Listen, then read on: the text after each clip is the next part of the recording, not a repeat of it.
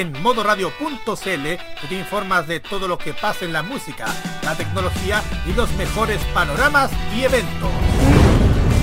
También en nuestras revistas especiales te hablamos de las últimas novedades y tendencias. Y en nuestras redes sociales puedes ponerte en contacto con nosotros y pedir los temas que más te gustan. Ponte en modo radio, que este año seguiremos siendo más que solo música. Modo radio presenta.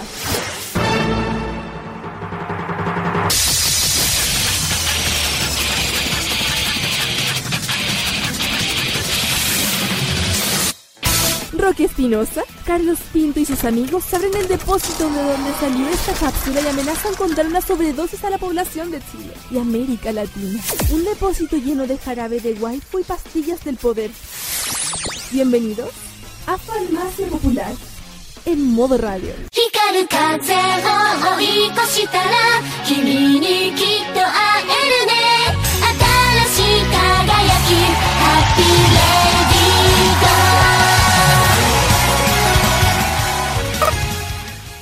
Buenas lluviosas y ventoleras tardes para Radio.cl, sobre todos los que estamos en la zona central. Se nos escapó. A Sakura se le escapó la carta, weón. Windy y Rey. Y Rey también. Rey, mucho Rey, pero sí Windy. Windy. Oye, ah, Buenas se tardes, un- amigos oyentes de Modo Radio. Y Alguien se tiró un pedo fuerte en Los Ángeles, dejó el medio torno.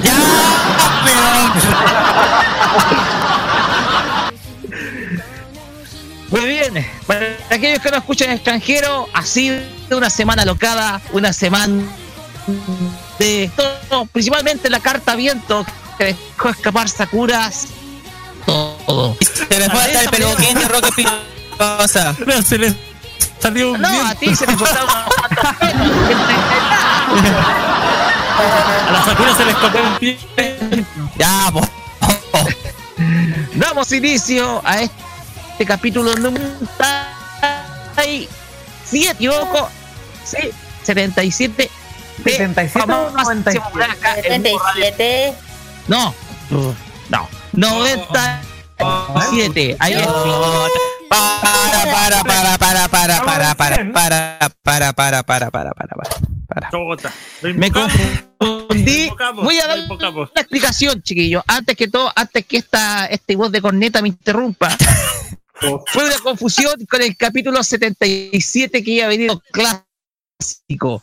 97 de Farmacia en modo radio.cl. Definitivamente eres un Ah, aonao.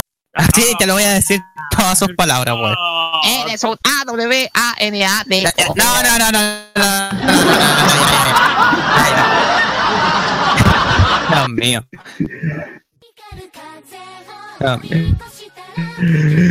Estamos todos lo- locos hoy en día. ¿Por qué? Porque tenemos panel, panel casi completo, concurrencia masiva. Saludamos a nuestro primero partido por las damas, Akira y Carlos Pinto Godoy, Paula León Daniel. Brulé y este otro más Plutarco Pedro Prieto Sabache. ¿Cómo están? Muy buenas tardes. Buenas tardes, chiquillos. ¿Cómo están este sábado ya super helado? Un saludo a los chiquillos del sur que la están pasando como las pelotas con esto, ah, con esos poderes de tormenta que les. Se están pegando Tornado. Sí, mucho. Oye, y le mandamos un saludo bien especial a.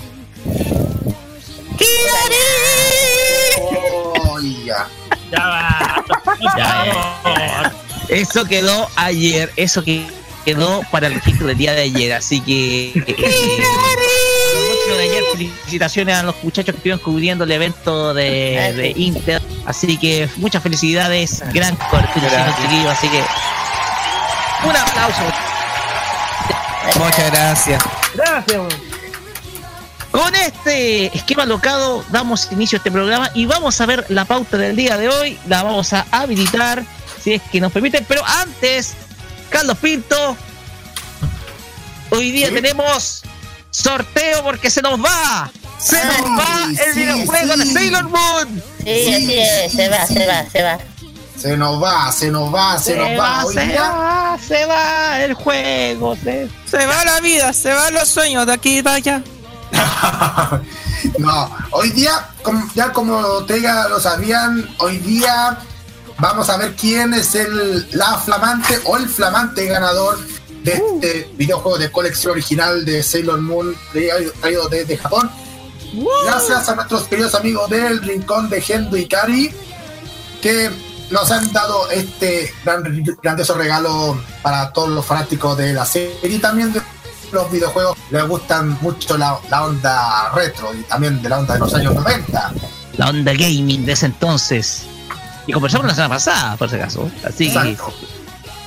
Pues bien, hoy día se ve el juego. Al cierre del programa vamos a hacer el, hacer el sorteo. Va a ser el primer número que salga la tómbola. Así que estén muy atentos a nuestra sintonía, estimados. Con esto vamos a iniciar el temario del día de hoy. Porque siento que alguien me está interrumpiendo. Sí, alguien me está interrumpiendo con musiquita. Y sospecho no. que este eh, que, está, que es Guastancio Plutarco que está ahí. Estancia, pues, estancia, pues, bueno. Guastancio, sí. ¿Con qué cara, pues, weón? ¿Con qué cara? Qué cara, weón, cualquier cara. Vamos a iniciar el eh, programa hablando nuevamente de los 90, pero nos vamos a dedicar al entretenimiento que era principalmente vinculado, por ejemplo, a series animadas de Estados Unidos, a franquicias del entretenimiento, a ciertas peliculillas que surgieron en la década. Todo eso lo vamos a conversar en el primer bloque, ya para ir finalizando este especial noventas con el cual cimentamos el camino de los 100 programas de Farmacia Popular. Después vamos a tener nuestro Fashion Geek con Kira. Adelántenos un poquitito de lo que se viene. Sí, ya saben que la vez anterior hablamos, hablamos del, de la ciudad de Yokohama, perdón. Eh, y esta vez le toca Nara. Y vamos a ver de qué se trata otra de las otras ciudades, eh, otra ciudad importante dentro de Japón. ¿Qué importancia tiene? Porque es tan popular hoy en día ir a Nara cuando uno viaja a Japón. Ahí vamos a ver de qué se trata esta, esta ciudad allá. Perfecto. También vamos a tener eh, emprendimientos geeks. Sí. Adelántanos un poquito también de lo de qué se va a tratar el emprendimiento Sí, de la- esta eh, semana. sí, esta vez el emprendimiento aquí tiene eh, la, de la tienda Mano Friki. Que ya, ya vamos a hablar más detalladamente de este de esta tienda en, en esa sección. ¿no? De qué hacen, qué se dedican, dónde han estado, dónde, dónde, dónde y van a estar, entre otras cosas. También vamos a tener, va a regresar nuestro cine de culto versión anime. Y ese no, ese no, ese no, chao. Pero estamos en modo radio, no estamos en eh, foro medio. Oh, No, es- no, estamos, no estamos en Radio Portales Señal 2, acompañándoles con el mejor deporte. No, no, ya. Hoy día vamos a dedicar nuestro cine de culto versión anime a una película que, eh, como reitera la sección, es verdaderamente de culto. Un- vez. una película sencillamente extraordinaria del thriller psicológico, lo cual no vamos a adelantar mucho, pero ustedes ya se van a suponer una idea de qué se trata. También vamos a tener la Top Chart, con nuestro amigo Carlos Pinto. Adelántenos un poquitito, Carlos, Eh, de nuestro ranking J-Pop en esta ocasión. Sí, podemos decir que hay dos temas que, que están que la están sonando bastante. Hay un tema que está reingresando y un tema que está inédito. Pero voy a dejar de esto en suspenso ya para el transcurso del programa. Perfecto. Y al cierre de nuestro programa vamos a tener el sorteo de este cartucho videojuego de... Sailor Moon. Gracias a los juegos de angeli- los juegos de angelitos se va el cartucho de Sailor Moon S, el cual eh, es para SNES, así que si ustedes son fanáticos de Recho, estén muy atentos porque al cierre, al cierre, perdón, al Al cierre. Adelante, cierro. Esto es un público cierro. Cierro, ya. Pero Roque, tengo una consulta. Se supone que hoy es la última parte del especial de 90, ¿cierto? Sí. Exacto. Bueno, me tinca que yo también tengo algo que aportar para este programa, porque resulta que hay un fenómeno de por medio que hace tiempo que no tocaba este tópico desde el momento del el Salón del Dolor, cuando lo hacía con mi amigo Caleb. Un saludo para mi bro, para mi hermano, que nacimos el mismo día y que yo soy mayor por 6 horas. Así que Va a tener su oportunidad, estimado. Vamos a revisar las Monday Night Wars de los 90. Así es. Lo vamos a hacer en la primera sección, estimado. De hecho, Fantástico. Pues bien, como siempre decimos, todo esto y mucho más solo en Farmacia Popular por Modo Radio.cl. Carlos Pinto, acompáñenos con las redes sociales. Exactamente. Facebook.com slash modo radio CL, también Facebook.com slash farmacia popular, eh, Twitter arroba modo radio CL y Twitter arroba farmacia popular y Instagram arroba modo radio y arroba farmacia popular, todo con el hashtag farmacia popular MR. WhatsApp y Telegram más 569-95330405 y bueno, para que ustedes pueden escucharnos en envío.modoradio.cl en, en internet, también en nuestras aplicaciones de Monkey Wood para Google Chrome, en nuestra aplicación de Tuning y también en la aplicación, obvio que en la aplicación de Modo Radio, gentileza de los amigos de Arqueo, para que ustedes puedan escuchar y obvio, ¿qué más? El podcast de la farmacia, obvio. Así es, mixcloud.com slash farmacia popular para que ustedes escuchen todos los capítulos de nuestro programa donde, donde sea y cuando quieras. Así que esos son nuestros medios para que puedas tanto contactarnos como escucharnos. Y ya mencionado esto, nos vamos con la música. Y, yo voy a limpiar las mesas. Sí, y usted limpia las mesas por si acaso, ¿ya? Eh, nos vamos, esto se lo vamos a dedicar con mucho cariño a nuestro amigo eh, Roberto Camaño, es un fanático de esta serie, es su waifu anime preferida, hablamos de Rina Inverse, y esta serie simplemente nos cautivó a todos. Y con Megumi Hayashibara, con la canción Get Along, el opening Slayers, damos inicio a esta farmacia popular número 97, acá en modo radio de hoy, primero de junio. Sean todos bienvenidos, cabros.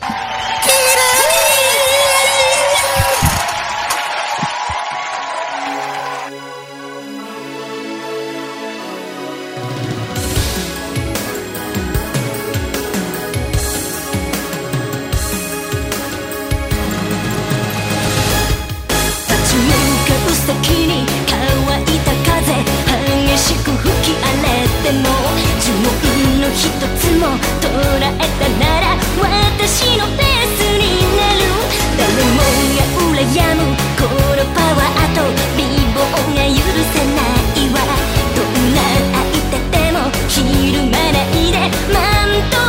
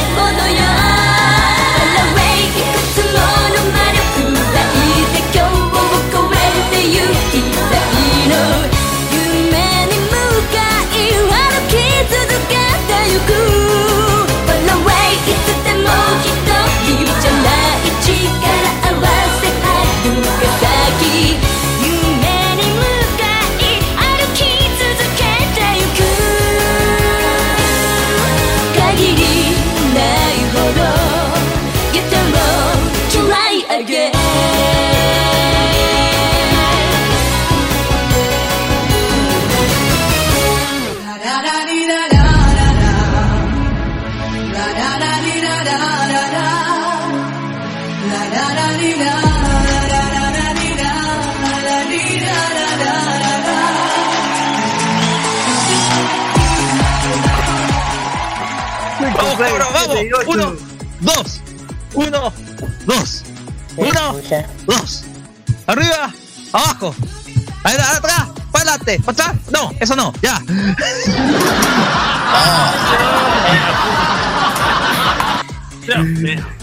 Continuamos acá en Farmacia Popular por modoradio.cl y continuamos con el viaje a los 90. Ah. Y en esta ocasión nos vamos a embarcar de hecho, la primera parte, para que ellos recuerdan, estuvimos con el anime de los 90. En la segunda parte estuvimos con las series, eh, los videojuegos y otro montón de cosas más. Y hoy día vamos a dedicarlo al entretenimiento en general de los 90. ¿Por qué dedicamos al entretenimiento en general? Porque aquí vamos a meter series animadas, cartoons, eh, no sé, más de alguna cosita, más de alguna cebollenta telenovela, También alguna peliculita y otro entretenimiento que tiene que ver con lucha y con fuerza, así bien fornido. Entonces, vamos a iniciar primero con las damas. Vamos a iniciar con Kira, porque me gustaría que usted nos hablara acerca de los cartoons, estimada. A ver, de los Que usted nos hable de los cartoons y para ello tiene 8 minutos a partir de ahora. A ver, los cartoons en general, a ver, bueno, las, las caricaturas de los 90 saben que son miles y miles y miles y muchos, pero yo me acuerdo de muchos, de, fuera de lo que son animación japonesa, wow, una de las series que a mí me encantaba mucho era los Tiny, los Tiny Toons, que era la versión miniatura de, o sea, como, entre comillas, como los hijos de los Tiny Toons. De- así como, como hijo de los Looney Claro, y me, eh, por ejemplo, la otra de la serie que me gustaba muchísimo era la Batman, la serie animada, la- una de las primeras de... Yo mucho recuerdo, también está los X-Men, muy buenas, los Animaniacs. La vida moderna de Rocco, que no se acuerda de esa... eh, tam- También las gárgolas, los ah, monstruos de verdad que pucha eran muy raros, pero pucha que se pasaban bien viendo esos, esos esas caricaturas, Pinky, Cerebro, Fenomenoide, la vaca y el pollito, que era lo más raro que he visto en mi vida.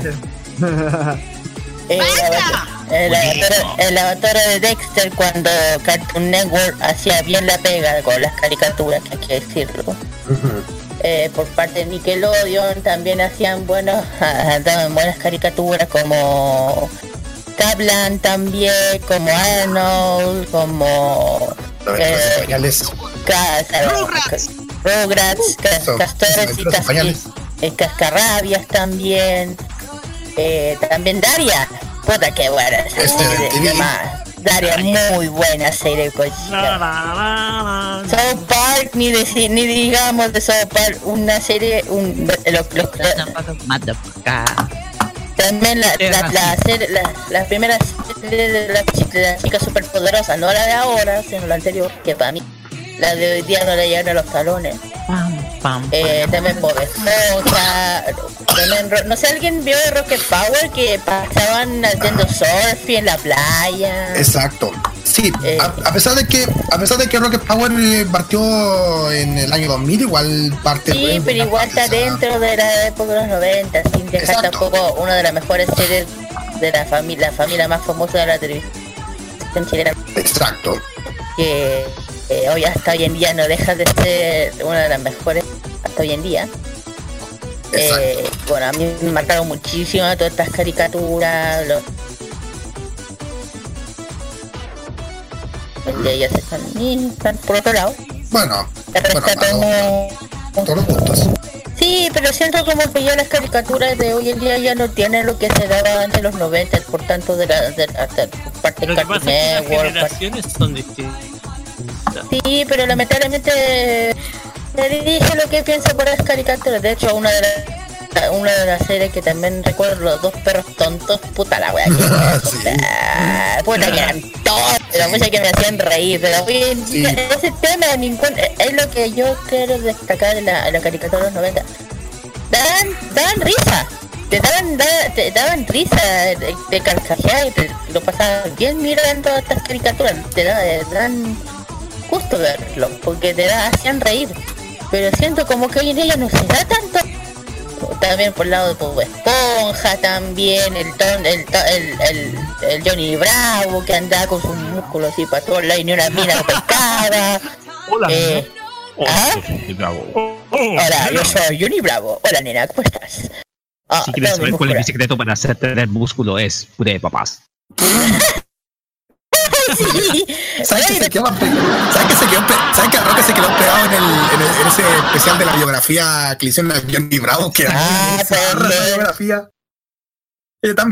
No, lo chistoso es que eh, a- eh, antes el Johnny Bravo era un tipo flaco, sin igual lo ignoraban, pero fue peor al poner al ponerse tanto músculo. ¡Ay! Antes se me va, Rey Stimpy. Puta que lo has hecho de menos. Coraje, Oh. perro cobarde. No. También Coraje, también Doc, también Doc, también, entre otras series, miles de series que hemos visto, eh, por parte de la serie de la eh, serie de los 90. Bueno, tenemos varios, tenemos, eh, ¿cómo se llama lo que dije? Eh, los guardianes de la, los guardianes de la... No de Ah, de Dexter. Sí. Ah, muy buena serie. Los, guardianes, los Guardianes de la Bahía, tenemos Sí. otra serie salvado por la campana también. Claro, eh, Además, eh, bueno, yo tengo mucho casi de las que, por ejemplo, Beverly Hills, que de hecho uno de, uno de los actores de Beverly Hills murió hace poco. Ajá, Luke Perry. Ah, Luke Perry. claro, lamentablemente falleció. También el príncipe del rap, por parte de Will Smith, sin olvidar tampoco, puta que era buena también matar a la risa mirándolo. Eh, otro Eh. caso, pues, la niñera también. La niñera también. Futurama. Futurama, Oh, que vino después de... Eh, bueno, dinosaurios también. Padre de Eh, familia. Padre Mike de New York familia. también. También la, también la versión animada de Padre de Familia que hasta hoy en día lo dan hoy en día. Alf también, porque recuerden que después en el 90 terminó la serie. Sí. Eh, puta, si tengo muchos recuerdos, tengo miles de recuerdos bonitos. Ah, ¿quién se acuerda de esta serie que se llama Cuentos de la Cripta? ¡Oh! sí. Era que era buena. la- Tanto la versión de HBO como la animada. Sí, porque ahí dan buenas películas de terror, las buenas, pero y, y ver esa cosa muerta, el amor, no sé si era momia o zombie, no sé qué era, pero era como, lo veía y era como, ah, qué chistoso, qué, qué bacán, no, ¿Sabes sé. que no recuerdo haberlo visto? Pero me hiciste mucho recuerdo de escalofríos y le temes a la oscuridad. También, también, también. Y sí, también el comisario Rey, que es ese, ese perrito, el pastor alemán, que es un comisario. Y bueno, ¿de qué más de los 90? Muchísimo, puta, que prácticamente crecí con ella, lamentablemente ya no se hacen estas... Me acordé estas- de una. Cuénteme. Batman, la serie animada. Eso. Oh, yes. Bueno, eh, de hecho esa fue, eh, de hecho esa serie animada lo hizo eh, Steven Spielberg. Para lo que pocos saben, eh, lo dirigió él. Y, Inspirada, inspirada en las dos películas de Tim Burton. Claro, de hecho, de hecho esta serie está dedicada justamente a esto. De hecho, Y- de hecho toda la, toda la serie animada de que hizo tiene preparado bien para la, Sí, para, la, sí, eso. para la empresa. Claro, de hecho Pinky Cerebro es él también. Pinky Cerebro también es de cine de Spielberg. Entonces, Hay otro aparte, caso, Yo y tuve- aparte, Yo tuve de aparte- profesora cerebro. ¡Ay! oye, Eh, bueno, aparte de eso, de conquistar al mundo. aparte de eso, eh, de películas Me de, quedé dormido en su clase de las sociedad de... películas de los 90, pucha, tengo miles que me acuerdo muchísimo.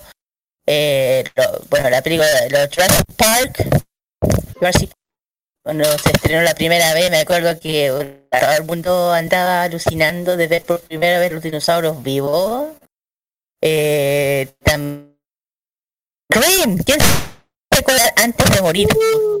¿Qué era esa película?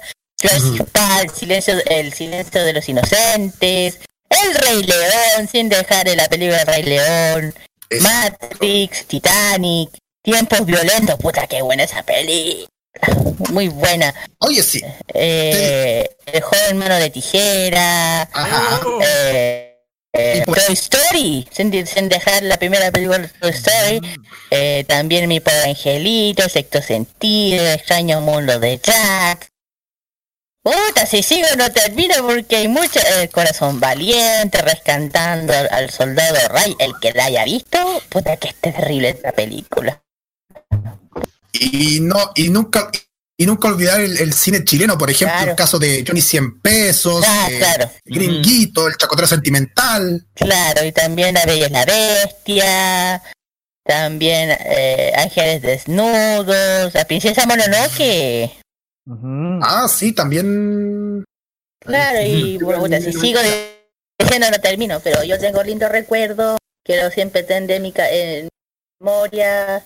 Eh, Las aventuras de Billy Mandy me acordé acá. ¿Cuál? sí, Billy Mandy. las aventuras de Billy Mandy. Aunque, aunque, aunque, Bueno. aunque yo digo que esta serie, como si bien debutó como corto ya en a comienzo del 2000, igual ponía- forma parte del- de una generación noventera que después en la década siguiente iba a ser más movía esa serie de Billy Mandy.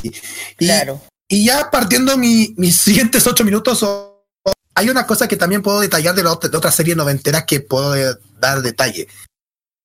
Hay unas series que no voy a, a voy a en detalle de una que es, se ubican en una serie que se llama Blossom, esa que donde actuó Majin Bialik, que la Sí. misma que hizo, que, que participó en la serie la, la teoría del Big Bang.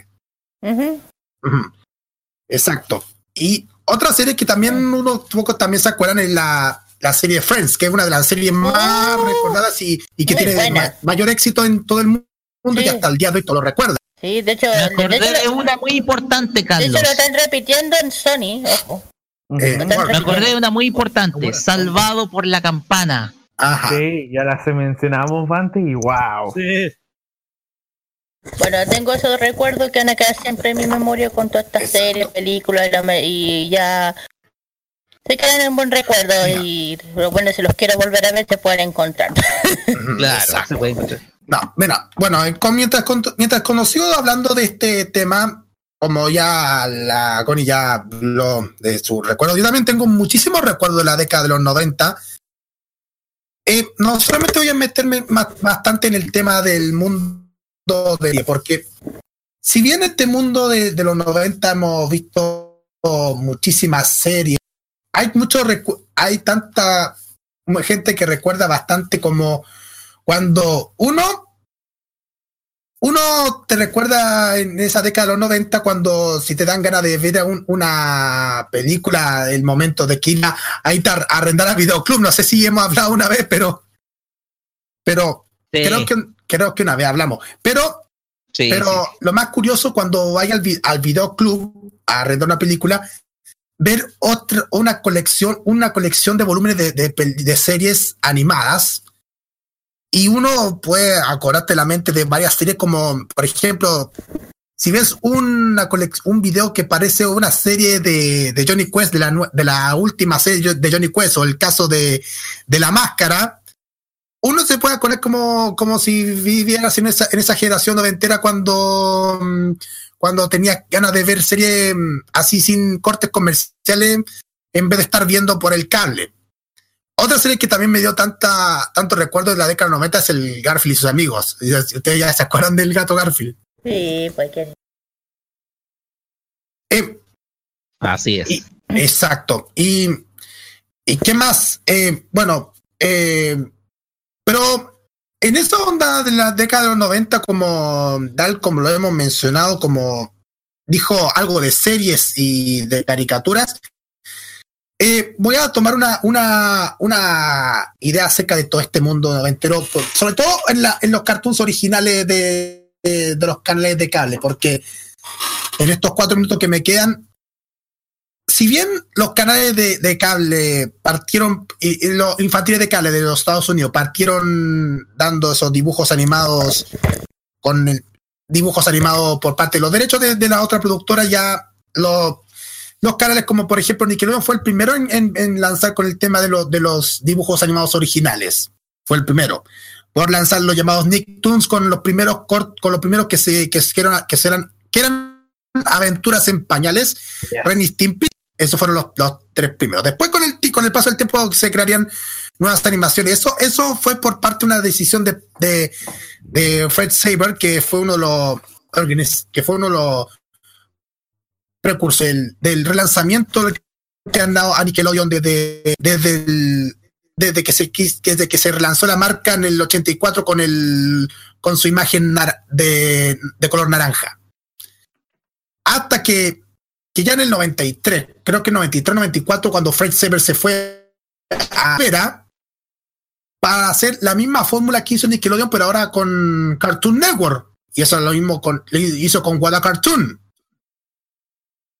Y ahí, con este, con este momento de Wada Cartoon en, en Hanna-Barbera, se habían creado varios, varios cortos. Algunos cortos creados por, por nuevos talentos, como el caso de Jendy Tartakovsky o Hartman. sí, de ahí salió Gendik Takakowski, que es una, quizás uno de los dibujantes más influyentes, por lo menos, de, la- de la década del 2000. Exactamente. Craig McCracken también.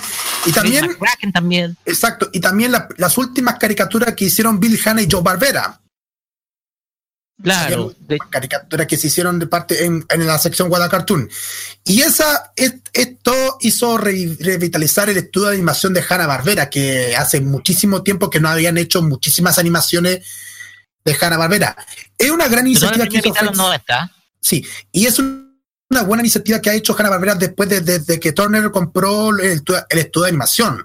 Y Recordemos que Cartoon Network Studios. Exactamente. Bueno, manteniendo el ligado es Hanna Barbera, porque el tema es que Hanna Barbera era, para ese entonces solamente Joe Barbera estaba vivo. Exacto. William Hanna había fallecido. Entonces, la cosa era poder hacer entrega del estudio a uno que pudiera seguir con ese legado y, Car- y Turner apostó fuerte gracias al a reimpulsando, reimpulsando el estudio con nuevas franquicias, haciendo que Exacto. los cartoon cartoon fueran populares a nivel, a nivel, yo digo, mundial. Sí. Claro. En pocas palabras, tanto los Nicktoons de Nickelodeon como los Cartoon Cartoon de Cartoon Network han, han, han formado una, una han formado como una generación de, de seguidores de, nueva- de nuevas caricaturas en aquella época. Y tú, tal como lo dijiste, Lion, había un segmento en Nickelodeon llamado Oh Yeah Cartoons, que fue una, es muy paralelo a Wada Cartoon, y ahí donde se debutaron los, a los padrinos mágicos, también debutaron Sonatiza también en Yeah Cartoons también. Exactamente.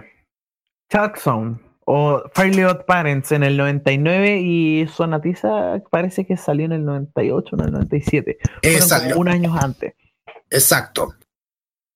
De hecho, de hecho, esa es una acotación que puedo detallar acerca de, del tema de la animación en general, de que si bien, si, si bien algunas animaciones han dejado ya, el- algunas clásicas animaciones han dejado el olvido, y si bien en los 80 las produ- varias productoras comenzaron a, a revitalizarse con, nuevo, con nuevas series animadas, los canales de, te- de televisión de paga quisieron revitalizar el mismo, el mismo, el mismo estilo, pero con un estilo así diferente y eso es lo que han re- revitalizado desde ahora. Ahora lo que tenemos ahora el caso con Cartoon Network, ahora con, con nuevas animaciones y el caso de Nickelodeon también.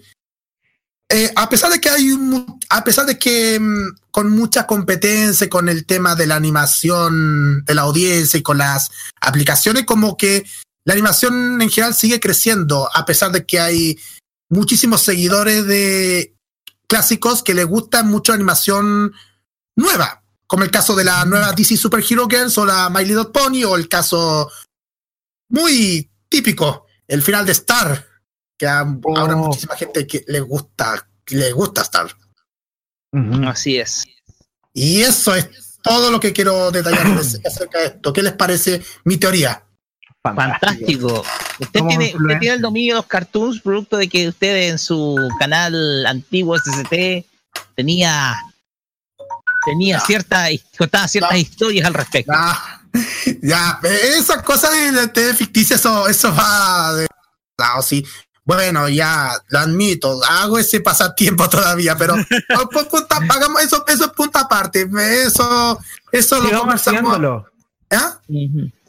Sigamos haciéndolo. Así Sí, es. sigamos Sí, hay que seguir haciendo reseñas. Hay que seguir Muy haciendo reseña. Pues bien, la semana pasada Lion me pidió que le concediera un momento para que pudiera hablar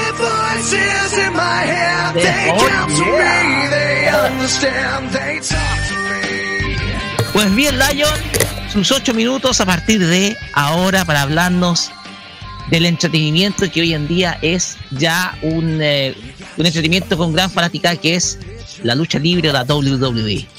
Muy bien. Un eh, pequeño paréntesis. El tema que acaban de escuchar eh, se llama Voices de la banda Rep Theory, que es eh, perteneciente al eh, luchador Randy Orton, en el cual es hijo de una leyenda de la, antigua WWF. El asesino llamada- de leyendas. asesino de leyendas, eh, hijo de Bob Orton, que estaba a la altura de la época de Hulk Hogan, Ultimate Warrior, eh, Roddy Piper.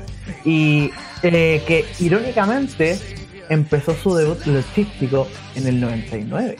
Así que eh, en, las escenas, en las escenas de territorios de desarrollo, cuando no había eh, indies en esa época o eran demasiado bajo presupuesto y existían los territorios de desarrollo.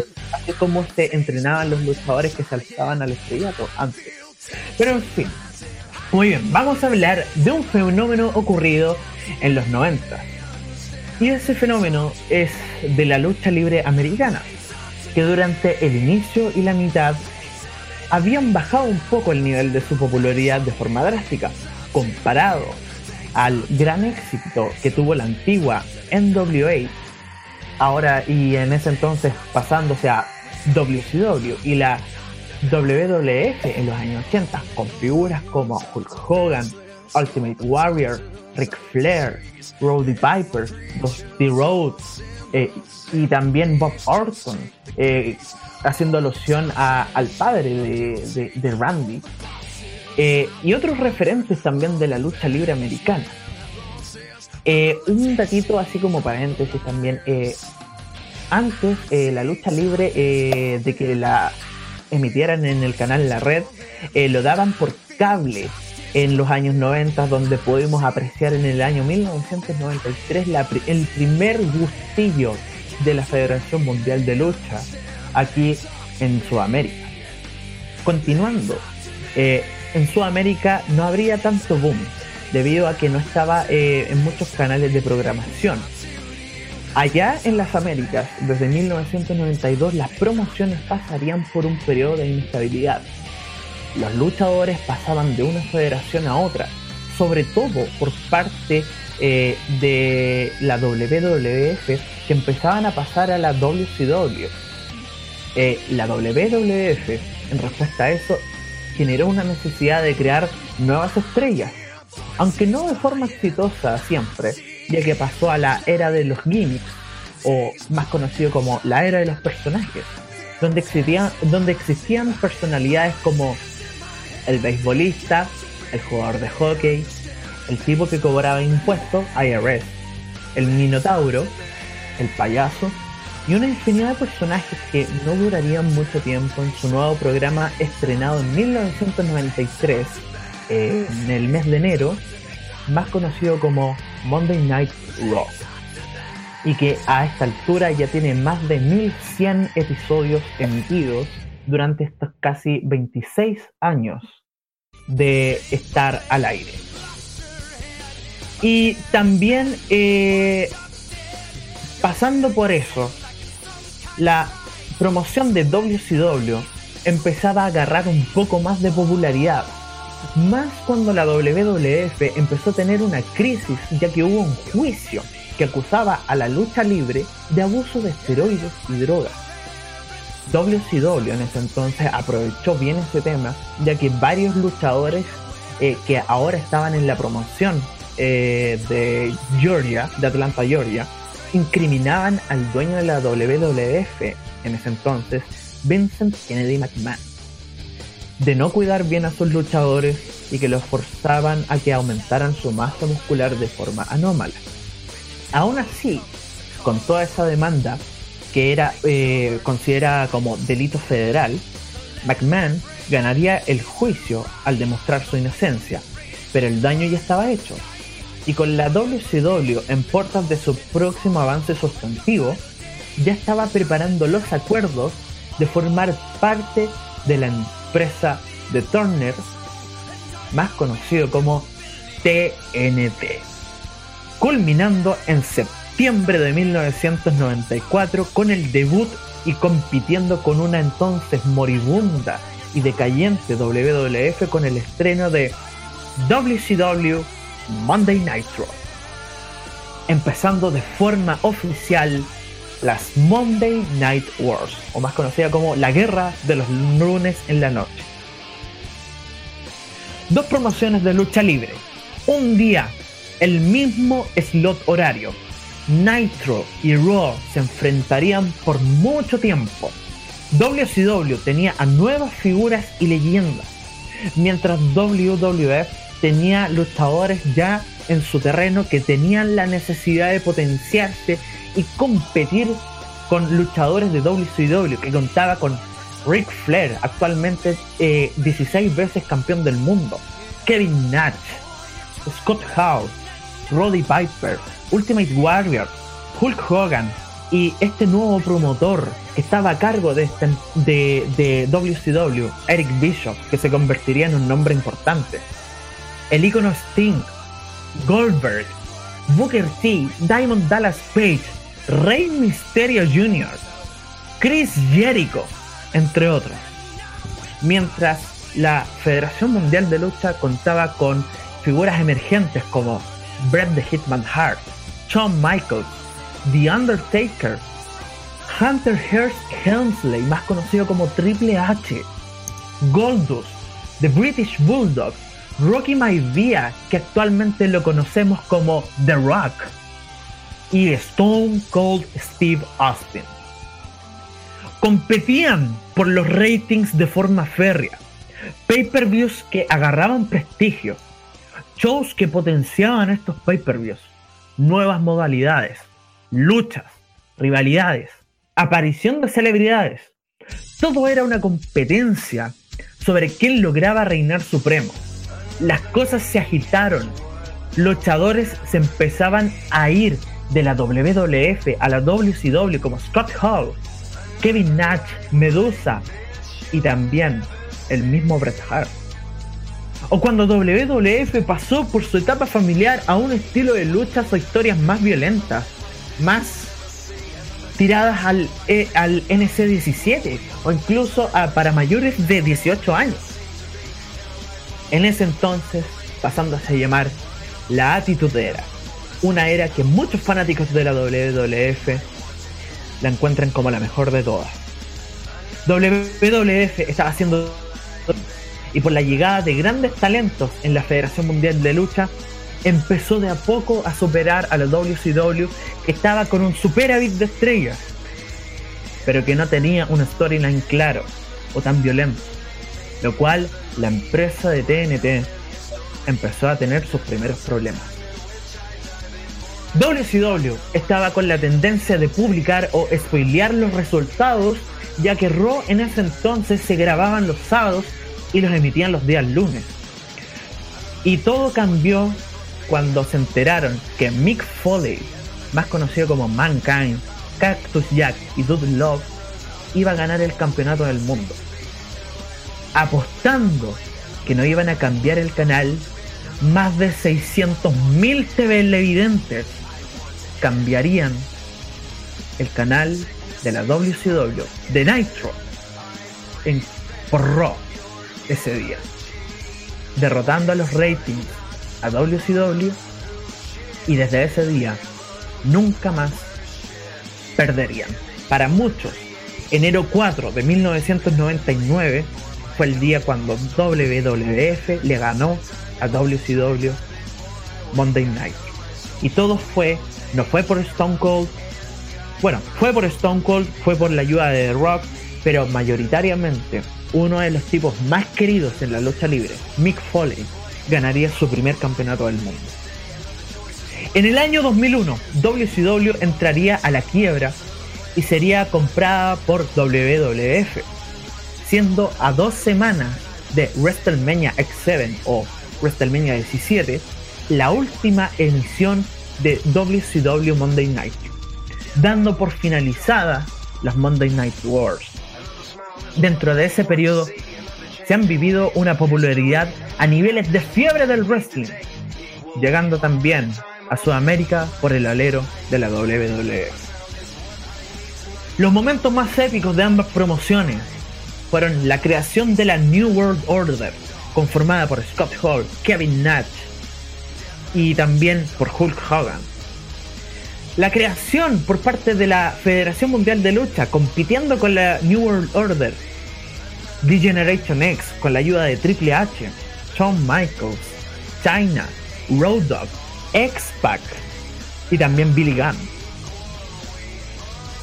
Sting pasaría de ser del personaje histriónico, colorido, al personaje más críptico y oscuro, pasando a ser del tipo chispita, espectáculo, con colores casi como emulando el espíritu de Ultimate Warrior, a ser el cuervo de Sting. También la popularidad de Stone Cold Steve Austin, que ganaría el campeonato del mundo en WrestleMania 14, mientras de referee estaba nada menos que Mike Tyson. La solidez y popularidad total del hombre muerto, del Undertaker, que ha estado leal desde 1990, desde que debutó en Survivor Series, consagrándose en 1998, siendo para muchos su mejor año. Goldberg y su racha de 178-0 sin perder peleas, incluyendo house shows, eventos en vivo, transmisiones en vivo de Monday Nitro, incluyendo ganar el campeonato de los Estados Unidos al mismo tiempo con el campeonato mundial de peso completo en su estado natal de Atlanta, Georgia. La traición de Montreal fue lo que generó la atitudera, donde Bret Hart fue traicionado al perder, entre comillas, con una sumisión no existente en Survivor Series 97 en Canadá por orden de Vince McMahon, donde ordenó al referee que tocara la campana cuando Shawn Michaels estaba con la francotiradora, que era la llave icónica de Bret Hitman Hart. Y Shawn Michaels gana el título de forma unilateral, provocando la rabia de Hart y de muchos de los canadienses. El paso de Monday Night Raw a Royce World en el año 1997. La creación de SmackDown en 1999, mientras Nitro crearía Thunder. Esos son grandes momentos que se vivieron durante las Monday Night Wars. Era todo por los ratings, era todo por tener la atención, era todo por la creación de superestrella, era la competencia férrea, era matar o morir. Aunque entre los luchadores se tenía mucho respeto, porque era un gremio que se tenía que cuidar a la hora de competir por los ratings. Realmente ganaba el que lo hacía mejor. Y quien lo hizo mejor fue nada menos que la Federación Mundial de Lucha, la WWF, ahora la WWE. Heredando eso, han habido varios momentos. Y sí, durante el año 2000 en adelante, la WWE no tendría una competencia efectiva hasta este año, donde haciendo como una especie de surgimiento de las Monday Night Wars o de las guerras de las promociones de lucha. En una de estas, WWE va a tener que competir con una nueva amenaza. Y esta nueva amenaza podría llamarse All Elite Wrestling. No olviden ese nombre, porque probablemente vivamos ese mismo fenómeno en estos tiempos. La lucha libre profesional americana fue un boom. Llegó acá a Chile. Consecuencia de eso fue cuando el día 13 y 14 de febrero de 2017 vinieron acá a Chile y llenaron ambos días en ese entonces llamado Arena Santiago. Para muchos, un show épico. Para mí, fue un show cuando perdí la voz. Y cuando pierdo la voz cuando hay algo bueno, es porque el show fue bastante bueno. Eso es más o menos un repaso de lo que es la Monday Night Wars. Hay más, hay más contexto, hay momentos ridículos, hay momentos graciosos, hay momentos malos, hay momentos asquerosos, hay momentos de gozo. Pero no olviden esto, la lucha libre profesional puede que muchos para ustedes sea un deporte falso, pero si no si fuese falso, realmente si fuese falso, no habría ring, no habría público, no existiría, no estaría ni siquiera la arena. Así que nunca digan que la lucha libre es falsa. Porque lo que puede carecer en deporte, te lo entrega en entretenimiento. Y lo que te entrega en entretenimiento, te lo entrega en historia, en momentos, en donde personajes pueden pasar a ser inmortales. Y eso fue la review de los Monday Night Wars.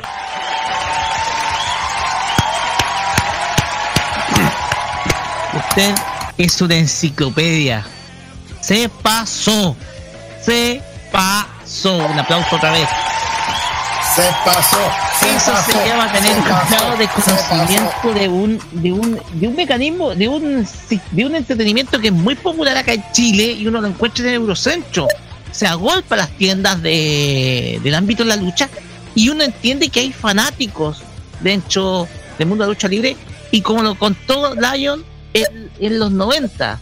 En los 90 se vio una guerra por los ratings en los Estados Unidos entre dos empresas que eran la ECW y, No, y la W- WWF. La World Championship Wrestling, ese es el acrónimo de WCW. La Ah, ECW también estuvo metida, pero era una compañía que en ese entonces eh, estaba eh, apostando por lo distinto, estaba apostando por lo ultra violento, cosa que después eh, adoptó la WWF, o sea, se inspiró de ECW para crear la titudera, esos son Así es. de lucha libre. Pues bien, yo quedé impresionado, quedé impresionado. O sea, estoy como... Porque yo tengo los recuerdos, haber visto con mi padre algunos, algunos capítulos de lucha libre y quizás el mayor momento, el momento de tensión era viendo los WrestleMania, que era quizás eh, el gran evento, por así decirlo, del año de la, de la lucha libre. Gracias, Lion. ¿Viste WrestleMania 17 alguna vez? Usted me había exigido la semana pasada y yo se lo concedo. ¿Ve? Pues bien, pasemos el micrófono a, la- a, a- a Dani. Dani, yo creo que tiene mucho de- algo, algo que decir respecto de los 90. No sé de qué ámbitos puede hablarnos, no sé, puede hablarnos, no sé, de música, de, En realidad yo le voy a hablar de algunas sitcom de los años 90. Perfecto. Sus ocho minutos están ahora. Que las primeras que se me vinieron a la, a la mente y que yo creo que son las más de culto dentro de, de esta década, una de ellas es Kenan y Kel. Eh, Kenan y Kel, Buena hamburguesa. Sí, Kenan y Kel. Fue emitida en Nickelodeon desde el año 96 hasta el año 2000. O sea, el- la serie había cerrado ya eh, dentro del dentro de la, de la próxima década. O sea, de la década que de la década anterior. Y eh, una de esta esta serie yo creo que fue una de las precursoras de muchas series que tomaron la base de, de tener dos personajes, ya sea hermanos o sean amigos, que sean los protagonistas y que siempre están como dentro eh, dentro de, una serie de, de estupideces que tienen que vivir día a día, básicamente. Eh, de hecho, muchos dicen que la serie Kenan y, Kenan y eh, fue tomada como base para crear eh, otra serie que fue muy popular en la década siguiente, que era Drake y Josh, también de la misma cadena te- televisiva. Eh, y de hecho, esta, esta pareja de actores, Kenan Rockmore, que es interpretado por Kenan Thompson, y Kel Kimball, interpretado por Kel Mitchell, fueron tomados también como para- fueron tomados para otro tipo de, producciones también dentro del, ámbito cómico. Eh, trabajaron en conjunto también para algunas películas que también se realizaron para la misma cadena televisiva. Y Eh, tal ha sido su, su renombre que han aparecido en, series posteriores también a, a, a Kenan y. Eh, dentro de las otras series que se emitieron en los años 90, bueno, esta no salió precisamente en, la, década, de los 90, pero sí fue muy popular. Es Alf. Y de hecho creo que muchos nos crecimos viendo la serie Alf. La del pequeño extraterrestre que convivía con una, familia de humanos porque no podía volver a su planeta Melmac, ya que su planeta había explotado. Esta serie se emitió entre el año 86 y el año 90. De hecho, eh, dio inicio a, lo- a los años 90 la finalización de esta serie, que después contó con una película que no fue tan popular, pero eh, una película como para dar cierre a la historia inconclusa que había dejado la serie, que se llama Proyecto Alf. Eh, de hecho, no, no sé si alguno tiene como algún comentario de esta serie, porque yo sé que más de alguno acá la habrá visto y a lo mejor Dicen tiene que no tuvo buen al final. ¿Cómo? Dice que no tuvo buen final, no tuvo buen final, porque precisamente Proyecto Alf fue una película hecha que para tuvo dos, dos finales.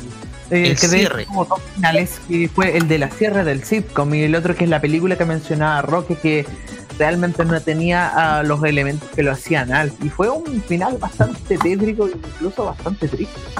Ujú.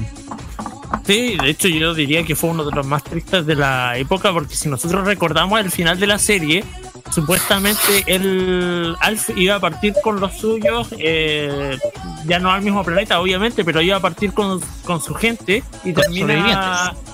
Y termina siendo eh, tomado por el gobierno de Estados Unidos. por el gobierno. Entonces eh, es una cosa que nadie, eh, que nadie, que nadie pensaba que iba a pasar.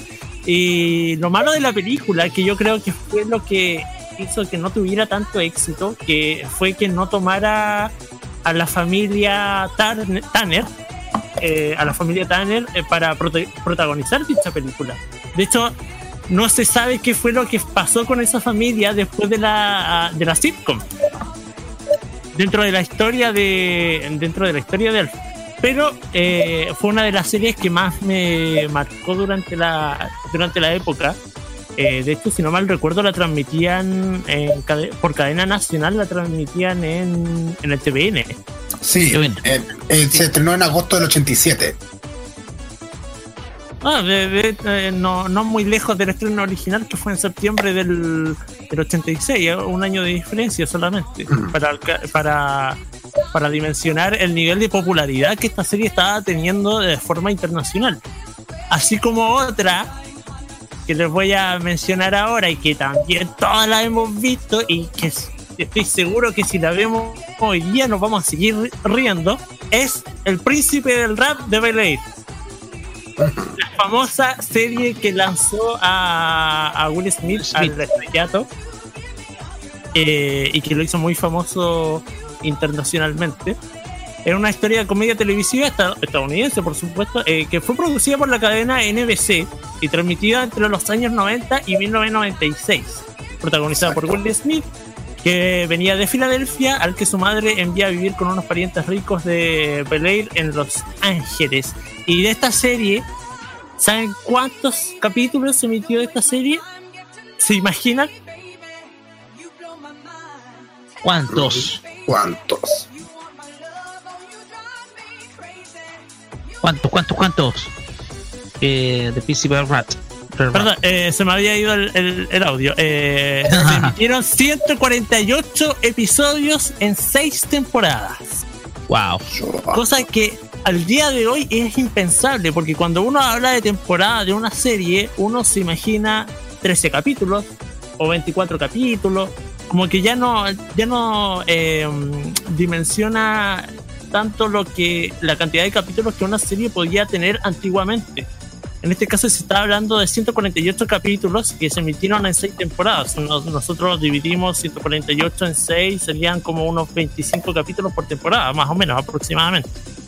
O sea, tenía una temporada tenía una duración de dos temporadas eh, en el año, básicamente.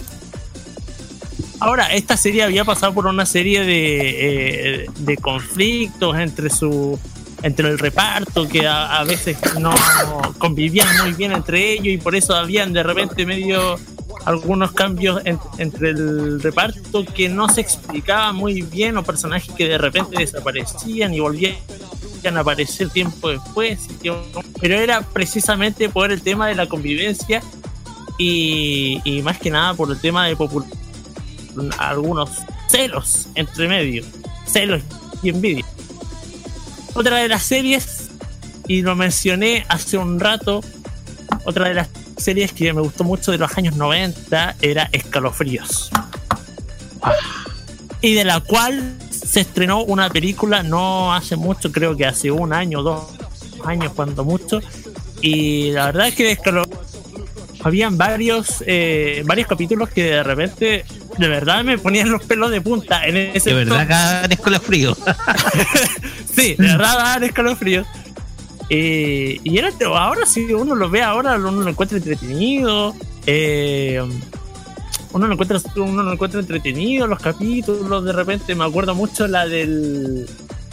No me acuerdo el nombre, pero me acuerdo mucho de la del chico elástico, que un chico que veía hartos cómics y de repente los cómics empezaban a tener, a cobrar vida. O también, Ay. eh, también la del muñeco, lo recuerdo bastante. Eh, y otra serie que era muy similar a Escalofríos era Le temes a la oscuridad. Cosa que También. yo, ahí yo no puedo atestiguar si realmente fue, estaba a nivel de Escalofríos, porque entre una y otra yo prefería bastante Escalofríos. Eh, pero sí dicen que fue que también fue muy popular entre los jóvenes de la época. Eh, y algunas de las otras sitcom que yo recuerdo bastante, eh, pero que no es de los años 90, sino que se dio en la década siguiente.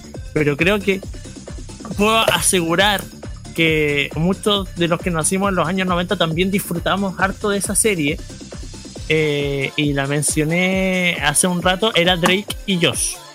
Drake. Se, se estrenó el 2004, pero siento que también fue hecho para los eh, nacidos en los años 90 o que disfrutamos mucho de la serie de los años 90. Porque básicamente tenía la esencia de una serie que fue hecha en esos años. Porque ahora las series que tú ves eh, son como con temáticas dema- demasiado rebuscadas, a pesar de que sean una sitcom. eh, no sé, pues series basadas en, eh, en, en el talento musical, o series que son basadas en, Las de Disney. Claro, por ejemplo, la serie de Disney, hay una serie de Disney que, que fue basada, era una, una sitcom de otra sitcom, entonces era como demasiado, temáticas demasiado rebuscadas. En cambio, Drake y Josh creo que fue hecha para precisamente las personas que disfrutamos de las series de los años 90, porque eran una temática simple. Eran dos hermanos que cada capítulo hacían puras estupideces y nosotros nos reímos de, las, de todas las estupideces. Esa era nuestra esencia para, ya sea para pasarlo bien, eh, como para pasar un buen rato, nosotros nos reímos de puras tonteras. Yo creo que eso es lo que nosotros, eso es la, la, la magia de las series que nos encantaban a nosotros en, en esas épocas. Wow. Como tú dices, eh, es un universo. Hemos mencionado varias series, o sea, varias sitcoms exitosas. Yo las mencioné en el capítulo pasado. Casado con hijos, Married Children, que es quizás para mí una de mis de las sitcoms que yo más recuerdo así dentro de, de ese entonces. Entonces, ya para ir finalizando, ya, porque tiempo no tenemos ya. Nosotros durante estos tres capítulos hemos hecho un recopilatorio de todo lo que fue el entretenimiento eh, de la década de los 90. Yo le llamo a este la mejor década de nuestras vidas, producto de que nosotros disfrutamos verdaderamente viendo televisión. Por lo tanto, es una tremenda época y la vivimos y siento que la vivimos a concho. Hacíamos todos los malabares para poder ver cada capítulo de nuestra serie de anime favorita o aquel capítulo de esta de cualquier sitcom favorita, etcétera hacíamos esos esfuerzos y decidimos acá en eh, Popular que dar esta oportunidad de tres capítulos porque sabíamos que era mucho lo que había que hablar y también eh, mucho lo que de parte de ustedes tenían que contribuir en diversos ámbitos. Por lo tanto, yo les agradezco muchísimo el que hayan participado en este en esta trilogía que yo que yo mismo bauticé Yo amo los noventas porque sin duda alguna ustedes aportaron bastante con lo que uno espera dentro del conocimiento de ustedes eh, fue lo que era lo mejor del entretenimiento de ese entonces de una década que marcó sin duda alguna nuestra vida. Y veamos si esta, alguna vez esta historia continúa.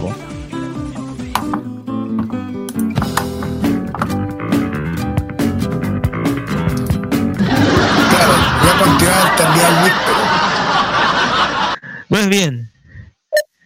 Eh, muchachos, vamos con eh, vamos con música. Porque tenemos que ir a la siguiente sección. Y vamos a escuchar primero a Jessica Toledo con la canción Sorawa, Sorawa Miyagate. Eh, cuéntenos un poco de dónde se extrae la canción, eh, el ending, el ending 3 de, de la serie Order Arrest, están arrestados. Perfecto. Están arrestados. Y vamos a escuchar después a Hikaru Genji con la canción de Hikaru Genji Yuki. que es 100%, Yuki 100%. 100%, que es de la serie Ninja Boy Rantaro. Sí, ahí está. Exacto. Así es. Pues bien, muchachos, vamos y volvemos con el Fashion Geek con nuestra amiga Kira acá en Farmacia Popular, especial Yo Amo los noventas, última parte.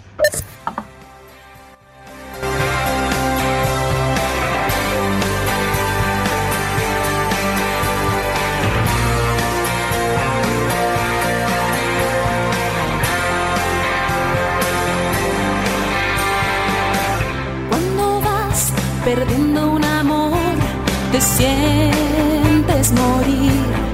Todo se ve negro. Ya ni siquiera puedes ver la luz. Cuando te conocí, eras todo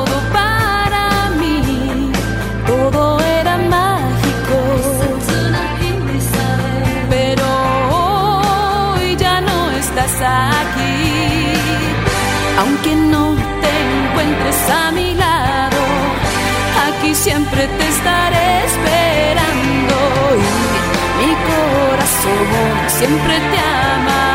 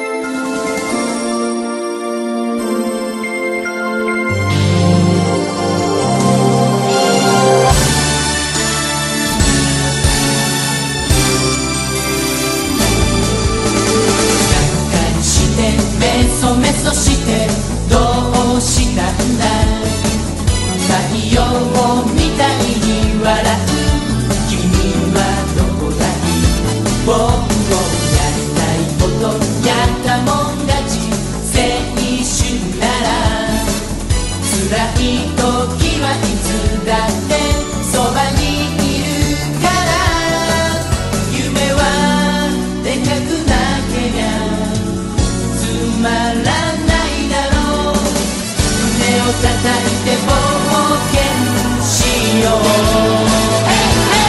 さ100%勇気もう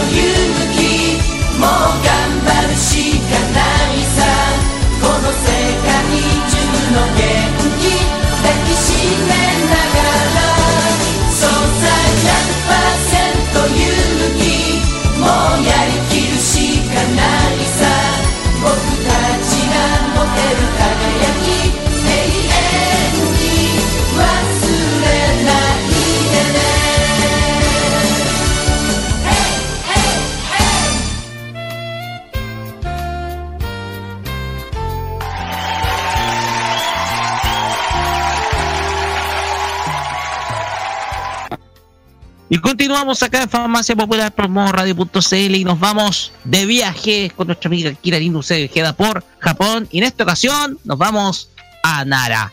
Así Sin más preámbulos, vamos Kira. Así es, ya saben que esta vez nos toca la ciudad de Nara. Ya dije, vamos a hablar un poquito aquí. Bueno, eh, ya saben, que, bueno, la capi Nara es la capital de de Nara, en la región de Es una de las es, es una de las más tradicionales de Japón, que en el sur de Honshu. Eh, pa- es- eh, para que no, eh, Honshu es la isla, dije que la, la pro- provincia principal, es la isla principal del archipiélago de Japón. En otro tiempo se le llamaba Hondo. Es una isla muy grande, poblada de Japón, y al costado occidental de la isla está bañada por el mar de Japón y, y meridional por el mar de Filipinas y del oriental. Eh, fue la para, bueno, más o menos fue la capital del país en mediados del Japón medieval. O sea, o sea, de medio, bueno, ahí vamos a ver. Nara es uno de los destinos turísticos más importantes de Japón. debido a su gran cantidad de templos antiguos, por las ciudades conserva eh, por la buena conservación de los pueblos, de los digo, de los templos, perdón, y las ruinas de Nara forman parte del patrimonio de la humanidad de la UNESCO. ¿Ya? Desde el año 1998 formó conjunto llamado Monumento Histórico de la Antigua Nara. Estos son eh, Ryoji-shi, Todashi, eh, Fofuku-shi y el santuario Kasa, eh, Kasuga, Kazushi y Tobashi. Y también eh, los restos del palacio Heijo. En Nara eh, también hay una, eh, hay una, hay muchas universidades también prestigiosas ah, eh, junto a las escuelas superiores de medicina, entre otras inst- instituciones educacionales. Económicamente destacan su industria eh, ¿se llama? La industria textil, Sí, sí, textil, perdón, es que hay un ruido raro, no sé qué es ese ruido. textil, Es artesanía. que me, me desconcentro. Pero no que hay un ruido que me está desconcentrando. En fin. eh, la, la destacada industria textil artesanal y industri- industrial de la alimen- alimentación. También también conocido el Parque de Nara, que es conocido como la ciu- eh, el Parque de los Ciervos, de sí. Eh, de- es por eso que, de hecho, Nara es conocido la ciudad de los ciervos también. Los cuales eh, captan libremente toda la área de, la ve- verde de Nara. Es una de las principales atracciones turísticas hasta hoy en día, tras los templos de la zona.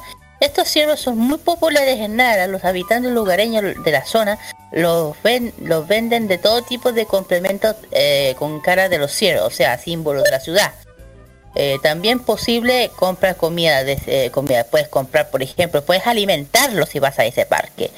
Puedes acercarte, darles de comida, galletitas que preparen los vendedores, para alimentarlo con paciencia, acariciar al animal. De repente se ponen catetes, te, te, te-. Si, si les das de más, se y empiezan a, como a golpear. ¿Ya? Eh, en fin, eh, del año, en el año 2003 la ciudad tenía una población estimada de 364 eh, 364.869 y una densidad de población de 1.724.700 de personas por kilómetro cuadrado. ¿Ya? Posteriormente, en el año 2010, la ciudad tenía una población de 364.947 habi- habitantes y la densidad de población es de eh, 1.318 personas por kilómetro cuadrado. Bueno, ¿cómo que, ¿por qué es tan importante esta historia, esta ciudad? Para que sepan, Nara fue, fue durante el periodo Nara. Es por eso que esta ciudad es importante. Nara. Yo dije que es el periodo Nara. eh, los años eh, 710 hasta 794, pero también dentro del, del periodo Azuka, que sea cuando la, em- la emperatriz Genami estableció la capital del país y el palacio que yo dije que se llama Heisho-kyo, que a la cual eh, la actual ciudad de Nara ex- eh, exhibición cinco años cuando la capital se trasladó nuevamente a donde yo dije donde se fue después. Eh, como ya dije, fue la capital de Japón durante, durante los siglos 710-780 en el- y, y tenía el nombre de Heisho-kyo, así se llamaban. Eh, fue durante el, el- en este tiempo con una construcción de, la mayoría de los grandes templos lo que la ciudad se conocía, es conocida. Si bien es cierto, tras la trans, tra- tra- tras- trasladarse la capital a Kioto, por decir que Kioto también fue anteriormente antes, fue la princi- también fue capital de Japón, la ciudad quedó como des- descuidada. Ya sabes, los templos mantuvo su importancia hasta hoy en día. Ya, durante el periodo conocido como ya todo Nara, eh, Nara Jidai, fue, el periodo, eh, fue, fue un corto periodo a la diferencia de lo anterior. Decisión anterior como el periodo de Heian, que fue una, ya saben que el periodo de Heian es una, una de los periodos que más duró. ¿Ya? El significado a pesar de su breve logro se produjo posiblemente eh, a las obras más eh, famosas de la literatura japonesa escritas, construcción de algunos de los templos más importantes, los cuales están todavía en uso hoy en día. incluye el, to, el Toyaiji. El Toyaiji es un templo budista que se encuentra en Nara, Japón. Alberga una estatua gigante de Buda, Bari, Barikokana, conocida simplemente como Daibutusu. No, eh, Baidutusu. Al igual que otras grandes figuras de Buda en Japón, como ya saben que allá eh, la, religión es el budismo. El templo también sirve como cuartel de, japo- eh, de japoneses en la escuela de Ka- Kabeno del budismo. Ya, eh, el edificio se construyó con madera de madera más grande del mundo actualmente y que una abarca la mayor estatua de bronce hecho de bronce de Buda hecha hasta hecha hasta nuestros días, o sea que hasta hoy en día sigue en pie. Y ya dije, la capital anterior era eh, Fuji, Fujiwara-kyo, pero Nara tenía una ventaja más de céntrica, ubicada en 30 kilómetros al sur de Kioto. Entonces, dentro del periodo Nara siguió después el periodo eh, Kofu, ya, eh, anterior. El, y también el periodo Asuka, que y, a- veces se conoce también el periodo Yamato. En Japón había aumentado la relación diplomática por- con, vecinos China y Corea. Además, eh, aceptó la religión budista, absor- eh, absorbió algunos avances culturales de dicho territorio. Para que no sepan, eh, Nara se construyó sobre modelo chino de Shanghai, la capital de Tang. Eh, eh, que, que es el modelo de Shantan, es una capital antigua en China, que en un momento eh, fue un esplendor, llegó al alcance de 2 millones de habitantes, el desplazamiento hacia Xinjiang. ¿ya? Llegó a ser la capital más de, de ser la capital más de 10.000 10 dinastías de la historia de China. Eso es que tenía un diseño de cuadricular regular de centro de definición de dos mitades si- simétricas de edificios familiares de arquitectura china. Ya se estableció una, una universidad dedicada a la religión de, de la confuciana y se construyó eh, un palacio, un palacio re- eh, real que se amplió la burocracia estatal. Eh, unos 700 funcionarios públicos de la población total de Nara, que pudo haber llegado a los 200 habitantes por final del periodo. Era el control más o menos del centro, el control del gobierno más o menos eh, se dio incrementado por la mayor, la, mayor parte de presencia militar en toda la isla de Japón. ¿ya? Esto no, no evitó la gran rebelión de más de 740 liberal por Fujiwata eh, Hirotsuyu, eh, Su- ah, Hirozu, perdón, eh, apoyando a Minori Hayato con una gran base de, al sur de Kyushu. Ya. Y se representaba denominado como el clan Yamato, es por eso que se llama de- de- del periodo Yamato al otro lado. Eh, Sobre el gobierno, su intento de civilizar la religión, las religiones eh, subdesarrolladas en, la- en el, emperador, eh, el emperador Hamashu, o Homoshu, que el emperador de Japón siguió, eh, el, esto es el es el emperador número 45 de Japón, 45. Sí. Eh, llevando más o menos el tema. Y ya más adelante la, poblac- la población orien- orien- ordinaria, especialmente la, el área rural, del 90%. Eh, bueno, después de más o menos en el periodo que es conocido, este, este, este periodo es conocido por tener 13 emperatrices reinantes. 13. Eh, ¿Por qué? 30. Una es Geima, eh, se llama Genmei, Genmei. La otra es Gensho, después viene Koken, que entonces, eh, más o menos. Posteriormente, eh, de- del año 749 a 758 y posteriormente llamada Shotoku. Y de Shotoku tuvo una aventura con el sacerdote budista llamado Dojo. ok.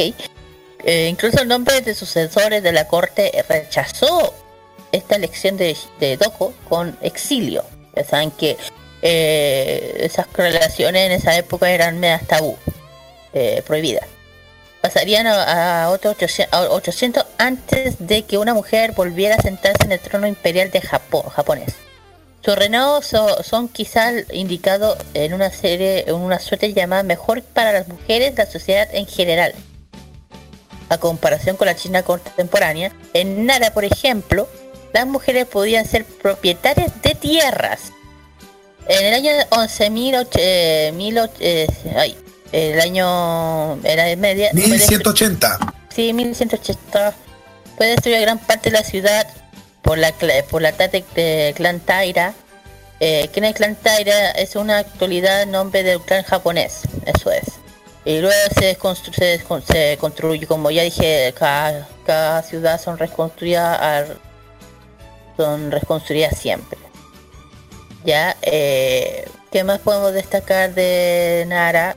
Bueno, ya dije que, pero ya dije del periodo Nara, que de la historia japonesa abarca más el año 710 hasta 794, perdón. Y a sucesión del periodo.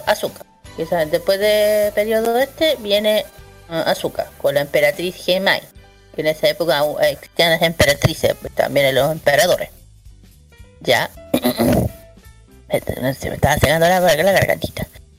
Y bueno, sigamos entonces. Eh, bueno, ya dije que algunos de los representantes ahora de los de la, literar- de la litera- literaria de Japón fueron escritas durante el periodo Nara, incluyendo Koichi y Ni- Nihon Yoshi, las primeras re- recopilaciones historias nacionales eh, reconocidas en 702 y 720.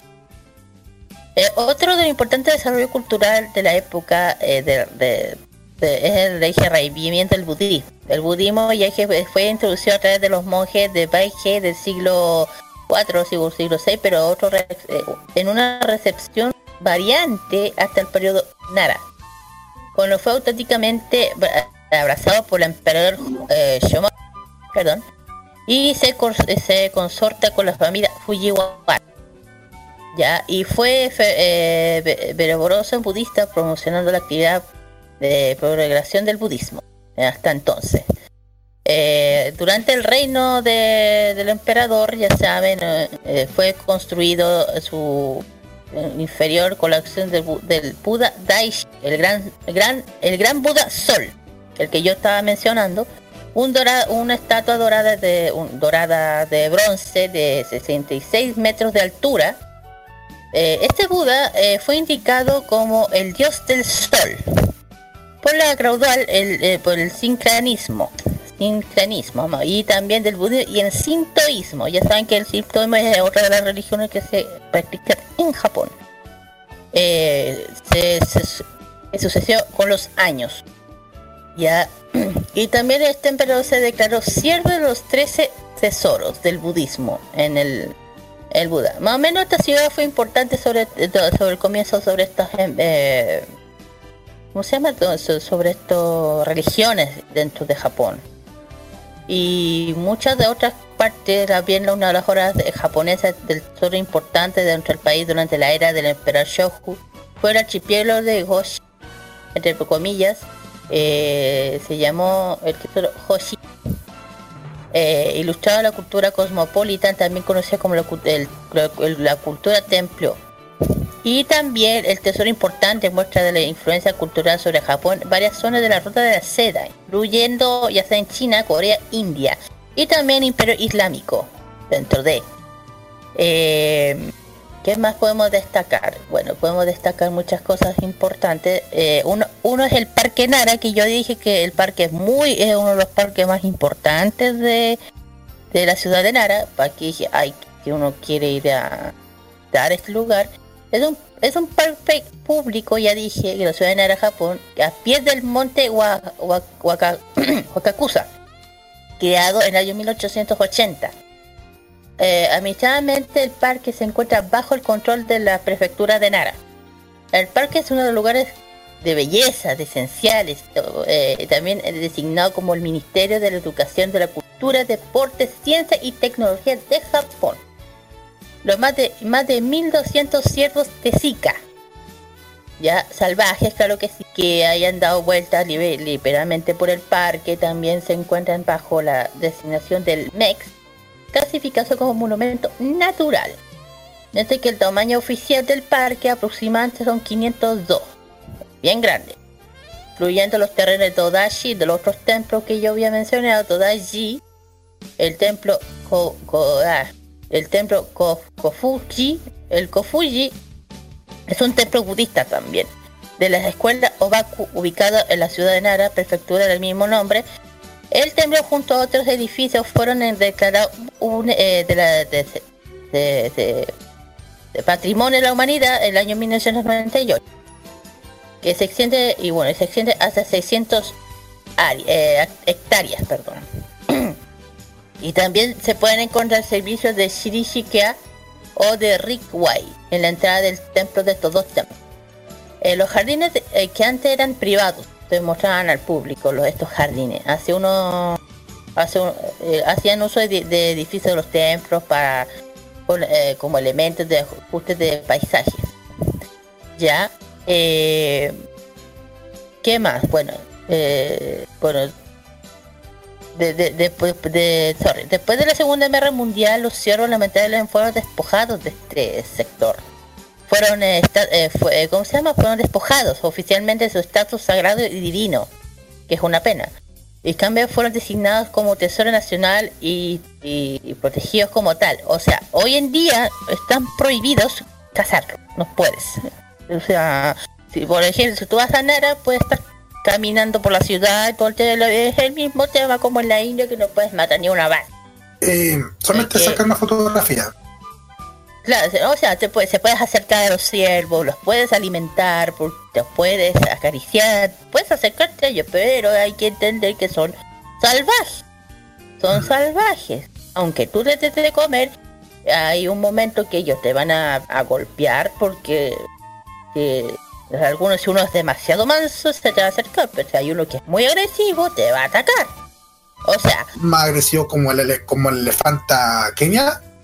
No, no, que como son más pequeños no, no son de estar eh, que cualquier- es que hay que decirlo, cualquier animal eh, salvaje va a ser agresivo contra una una amenaza, tanto ciervo, elefante, da igual.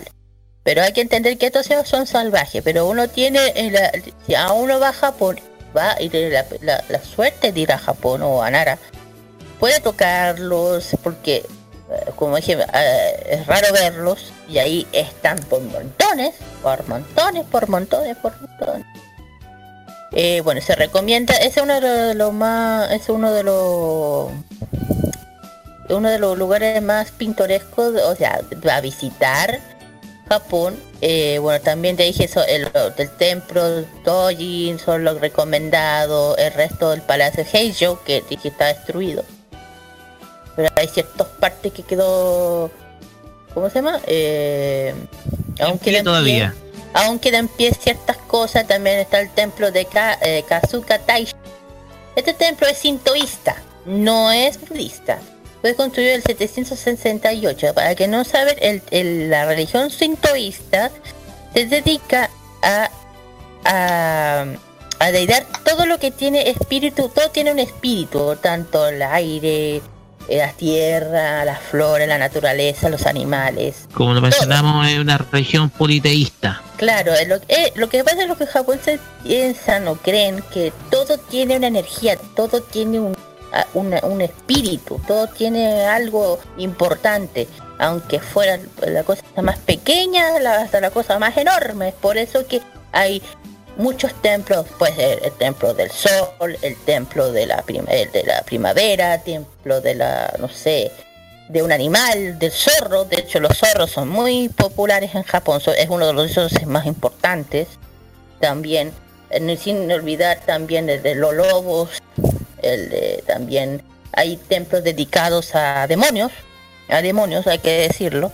Que ya en templos de ese, ese tema no es tan terrible como acá. Ya. También es bueno, también se podía, eh, bueno, el bosque Kazugayama, que yo dije que es este bosque localizado en Kazuga Taisha, que es también considerado patrimonio de la humanidad. Que ya dije que ahí habitan las manadas de los ciervos. Pero hay un templo, hay un sitio donde se acercan ellos y te puedes ah, se pueden acercar. Y también creen que son mensajeros de los dioses para el sintoísmo. Por eso que te dicen que el sintoísmo abarca todo ser, es un dios, todo ser es espiritual, todo ser tiene una energía, todo. Todo, todo, todo.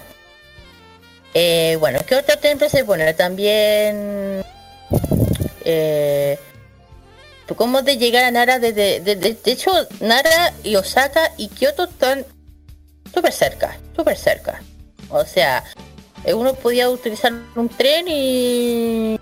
eh, ¿Cómo se llama? En 45, en 75 minutos más o menos lleg- llegará, llegaría, uno llegaría a, estos sitios, perdón, a Nara. Está súper cerca, muy cerca. Eh, bueno, también tiene sus sectores de... eh, si hablamos de, de series de anime, bueno, también han salido muchas series, saben que todos, toda ciudad japonesa importante sale en todo, tanto Nara, Kioto, porque está dentro de su cultura, tienen que aparecer esta ciudad porque son importantes dentro de la cultura japonesa. Eh, tienen su importancia, como, como tienen, ya saben, tanto Nara, o sea, to- eh, Nara, Kioto, Osaka y, y Tokio fueron capitales. Fueron anteriormente las de- fueron capitales. La bolsa. Pero todos saben que ahora es solamente es Tokio.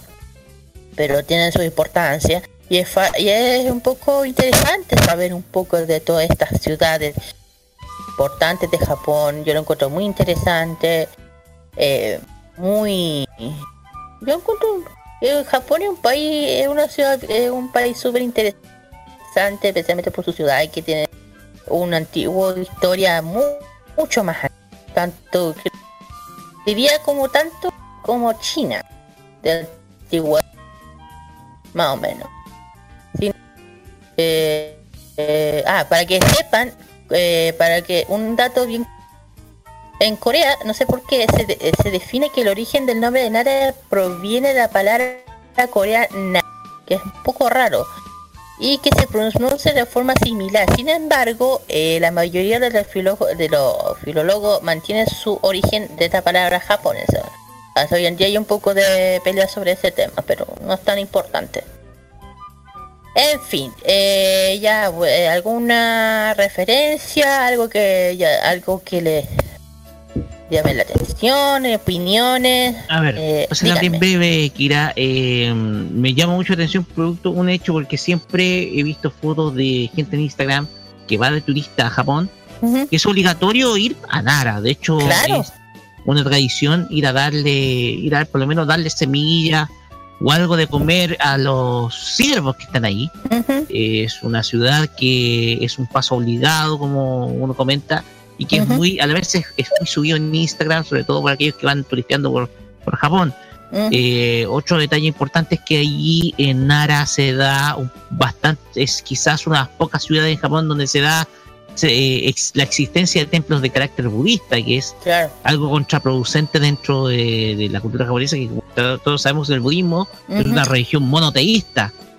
También. Eh, En contraste con el politeísmo del sintoísmo, lo cual es, eh, es- te habla un poco de que hay una existe, de hecho, Nara es una es un punto neurálgico del budismo dentro del mismo Japón. Ujú. Quizás esos son los dos detalles que más eh, me llaman mucho me llaman mucho la atención producto de que me ha tocado ver principalmente de gente que va de turista a Japón Claro. que siempre es un- una tradición darle de comer a los ciervos en en, eh, en los bosques o en los, en los- en los refugios que son administrados en, en, en Nara, más o menos ya para ir cerrando mi, mi intervención. Ujú. Chiquillos, ¿alguna? Eh, se me ocurrió una propuesta, chiquillo. Mira, no sé eh, en qué momento se podría dar de que todos nos vayamos a Japón y hagamos un programa en directo desde Nara. ok. ¿Y dónde sacar la plata? Explícame. Robándola. Se la pedimos al jefe nomás. ya. Carlos, Lion, no sé. No, porque me quedé muy, a- me quedé, perdón, me quedé muy asombrado agüita, por el tema agüita. de Mm, Ya voy a tomar la cuenta. No, me quedé muy asombrado con el con este tema y sobre todo lo que me comentaste acerca de, lo- de los ciervos. Eso me quedé Claro, de hecho asombrado. son patrimonio, no se pueden no se pueden cazar, está prohibido. De hecho hay una población tan grande que que no se puede no se puede sacrificar nada. Al menos que esté, esté muy enfermo, no sé, pero no se puede. Está prohibido. Y creo que está bien. No hay que matar animales, está bien. Lion, Ah, diga, hola. opiniones te digo. Opiniones. Opiniones. No, porque estoy hablando con mi hermano. Ah, ok. Ya, no importa. Ya, Sorry, que le llegó ayer. Ortaca. Ordaca. Ya, bueno, ojalá, bueno, ya saben, ojalá que les haya gustado el, el tema de Nara. Ya saben que después de esto vienen las músicas, esta vez nos vamos al mismo tema de, de anime, esta vez nos fuimos para la cartoon. La primera canción es la canción de los Animaniacs y la segunda es de Fenomenoide. Y después, ¡Qué hermoso! Esa ¡Qué es muy hermoso! pegajosa. sí, y Muy después de, pegajosa. Claro, y después de la canción de estas dos canciones ya saben que viene el emprendimiento Ski con una nueva eh, tienda. Y vamos a ver de qué se trata esta nueva tienda. Vamos y volvemos. Preparen el karaoke, muchachos.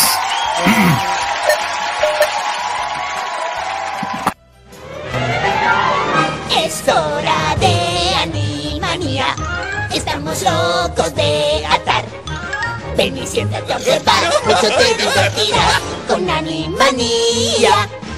Ven con los hermanos Warner y la hermana Warner Dot. Siempre estamos muy alegres entre alguna filmación. Nos encierran en el tanque si nos logran atrapar. No hay quien nos aguante si logramos escapar. Somos Animanía. Dot es bella y ya con no. Guapo es un comelón cuando escucha el saxofón en Animanía. Mira Pinky a Cerebro demostrando su poder Junto a estos tres palomos que es la piara caer. Botones y Mandy, ahorita vas a ver. Con escritores locos no libretos que aprender. Somos Animanía Nos pagan sin trabajar. Estamos locos de atar como nadie puede estar. Somos animados, de remate estamos. Pinky y Cerebro Animanía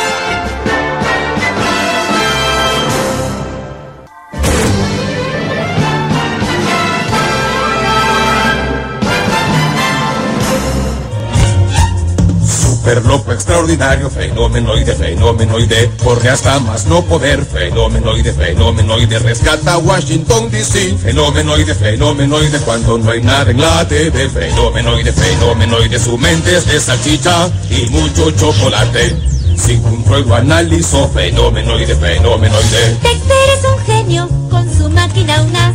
Fue a mundos cibernéticos por un gran. Se convirtió en fenomenoide, el más loco del mundo. Contra los criminales, locuras a granel.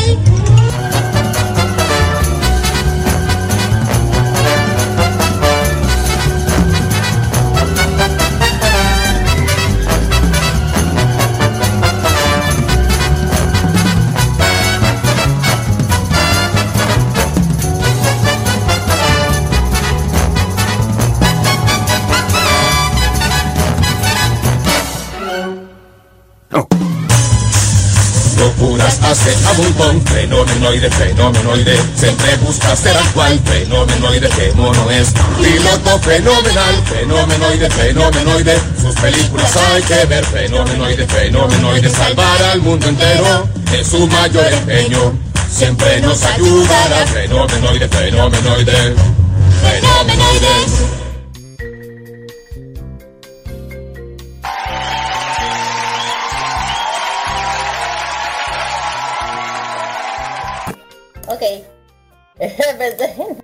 Oye, quedamos todos pegados con la canción. Es muy pegote el de Fenomenoide. Sí, yo hablando fenómeno, fenómeno, tu, tu, mente de salchicha y mucho chocolate. Y yo, es muy bueno, se echa tanto de menos, son locos. Recordé de Warner Kids, eh, las mañanas de Cry Warner. Ah, sí. Mira, Eh, sí. vamos con. Sí. con Oye, los se me, se ocurrió una canción ahora recién. ¿Ah? ¿Cuál es? Somos modo radio. Trabajamos sin paga.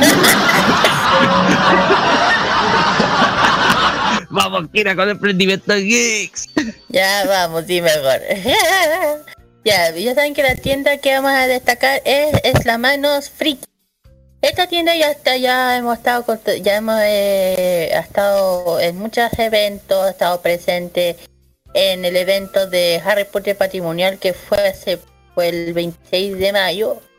También ha estado presente en la Feria Friki, también ha estado presente en muchos otros eventos, también en Expo Vecinos se dedican a, a, a- enchular varias cosas como portavasos, eh, tazas, eh, para el celular también. Eso se dedican. Son- es una tienda bien amigable que hemos estado, siempre hemos estado eh, entrevistando dentro de, los programas. También ha estado asistiendo, también asistió en la, en la Kame House Party que esto se realizó el 6, no, perdón, van a estar presentes en la Kami House Party el sábado 6 de julio eh, va, en la Gimnasia Municipal de Los Espejos. Van a estar presentes, va a ser uno de los eventos van a estar presentes.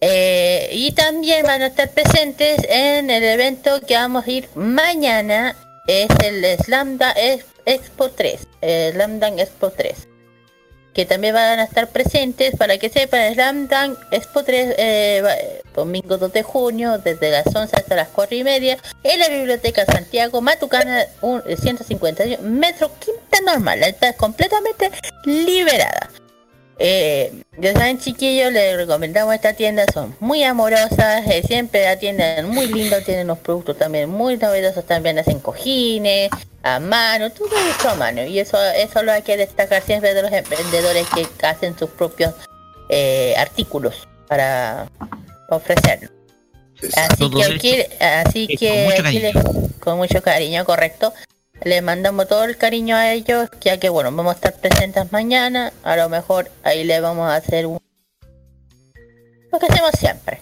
eh, entre otras cosas. Bueno dentro de bueno qué más Eh, bueno ya saben ah, ellos tienen su página su fe- su página de Facebook, Facebook, también antes se me casi se me va para que si quieren contactar con ella pedir algo algo en especial tienen o sea, mano friki es la, es, la- lo buscan en la fanpage de fan de Facebook. y la van a encontrar. Solamente tienen Facebook no tienen Instagram. Y estoy Mano friki. mano friki completamente eh, recomendable esta tienda así que no se arre- si quieren pedir pídenselas. Algún algún algún algún pedido especial y bueno ya la otra semana ya de hecho el 8 de junio si vienen algunos eventos una que creo que va a tener que eh, uno que se llama Moshi no, eh, bueno no creo que es muy tarde. Se llama Moshi Moshi Club Sailor Moon Party Cine Arte Alameda. Y también el, el, jun- el junio 9 domingo es eh, Nashi Natsumi Feria Tatsuki Atsumi en la casa de los 10 eh, bueno, también van a haber otro y uno de los eventos que vamos a ir presentes, aquí aviso que es el junio 16, que es en la Feria Friki Bio Bio más presa que nunca. Que la, la vez anterior fui yo solita, pero fue muy divertido, había muchas cosas. Ya saben, esto va a ser ju- ya en la calle Pinto, Cigarti 678, San Joaquín. Esto es va a ser el mismo en el mismo lugar que yo fui, al frente del, del Metro Bio, al frente. Solo sube Exacto. y al frente, es muy fácil. Es de las 10 de la mañana hasta 6 de la tarde, así que ahí tenemos un panorama bien divertido el 16 de junio y claro que sí que la familia Friki vamos a estar presentes a eh, en- Exactamente. sí, Carlos eh, Pinto. Sí, y aprovechando voy a mandar un saludo especiales a toda la gente de La Serena que la está pasando bien en, el evento Festival que se está realizando Ah, en el. Coliseo Monumental. Claro, Ah, un también. saludo a todos ellos, especialmente a los que están allá, que hay muchos conocidos que están, fueron para allá. Eh, ya habrá una oportunidad que ya fue friki va a ir para esos lados. No se preocupen, vamos a ir para allá. De poquito, de a Ah, poquito. así es. Vamos a ir para esos lados. En fin, Ah. ya terminando con el emprendimiento, sí, viene la última canción. No, no, no, Pero antes. Kira, antes, Mm. Kira, hay que recordar a todos aquellos que tengan su negocio que pueden contactarse con nosotros Ah, a través claro. de Facebook, eh, Modo Radio CD, o también a través del Facebook de Farmacia Popular, también nuestro Instagram oficial, el, tanto el de Modo Radio como también el de la farmacia, y también nuestra cuenta de Twitter, además de el WhatsApp oficial de nuestra emisora que es más 569 95330405 para que ustedes puedan contactarse y dar a conocer su propio negocio. Ahora sí, Kira. Ya. Bueno, muchas gracias, Rock. Ah, sí, ya terminamos con todo esto. Vamos con la última canción que eh, justamente es una de las series más conocidas dentro del mundo del cómic, dentro de, lo- de los superhéroes, el, el opening de X-Men. Wow. De la serie de los 90, que yo para mí es una de las mejores de la serie de los 90 de los X-Men. En mi opinión, una de las mejores. De hecho, con, de- dentro con mi mutante favorito, que es eh, Gambito. Eh, Gambit. Gambit. Así que después de, después viene la canción, ¿lo puedo decir? Sí, sí puedo. Sí, dígala. La, ya, la, la otra canción es Gumi con la canción de Got You Catch Me de lo uno de Sakura Card Captor. Vamos a ir a la tercera, en el tercer bloque de cine culto.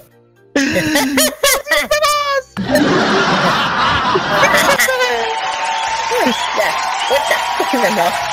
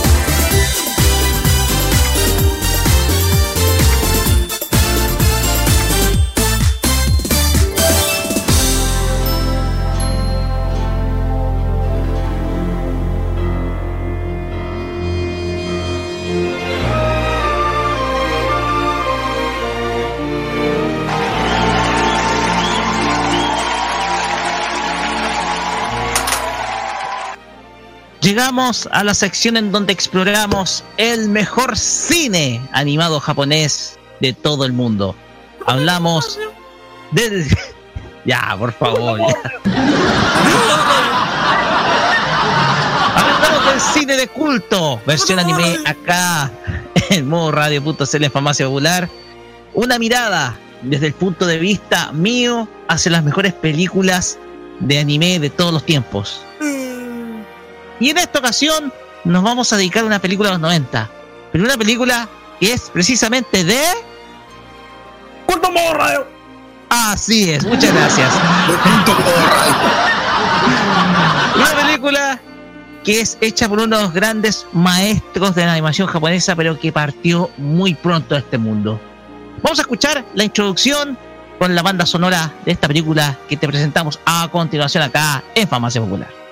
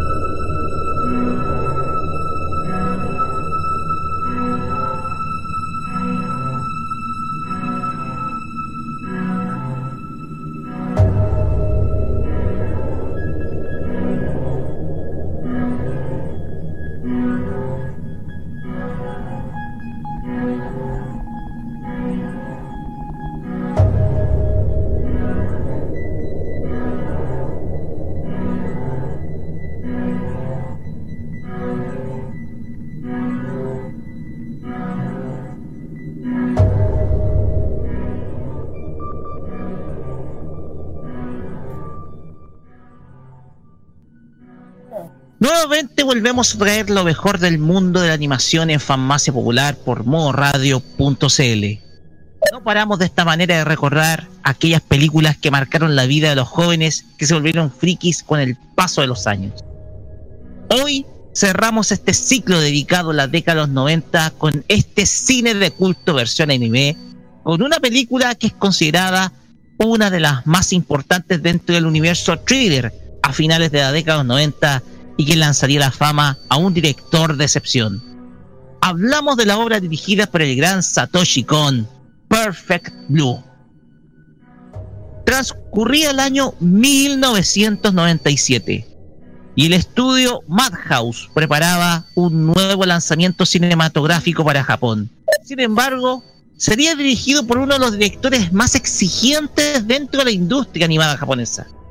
Con esta premisa se lanzaba en febrero de 1998 en los cines japoneses Perfect Blue, escrita y dirigida por Satoshi Kon. La película está basada en la obra original de Yoshikazu Takeuchi y es considerada como una de las más importantes dentro del género de animación japonesa, tanto que ha cosechado grandes alabanzas de parte de la crítica, además de ganar reconocimientos en diversos festivales de cine alrededor del mundo. Otros la consideran como el inicio de una de las carreras más brillantes de un director japonés en este género. Pasemos al argumento de esta película. Sham es un trío musical compuesto por tres bellas integrantes. Mima es dueña, una de las integrantes de este grupo es dueña de un séquito de seguidores masculinos que se agolpan en cada espectáculo que brindaban en diversos eventos al aire libre. Mima es quien protagoniza una particular historia relacionada con su carrera musical. Mima toma la decisión de separarse del trío y continuar una carrera en el ámbito de la actuación y el modelaje. Su enorme belleza es objeto de deseo de un sinnúmero de hombres que se agolpan a ver los espectáculos de la agrupación Cham, con tal de verla, darle múltiples obsequios, conseguir su autógrafo o tomarse una fotografía con ella. Hasta aquí todo bien para la carrera de esta emergente estrella musical. Sin embargo, todo se tornó oscuro cuando recibe una nota de amenaza de parte de un fanático, quien le escribe simplemente la palabra traidora, haciendo mención de, la separación de la agrupación. Un conjunto de fans, denominados como los Me Maníacos, se molestan por el cambio de rumbo de Mima, tanto que la misma es víctima de un acosador extremo quien no asume la salida de la misma del trío musical.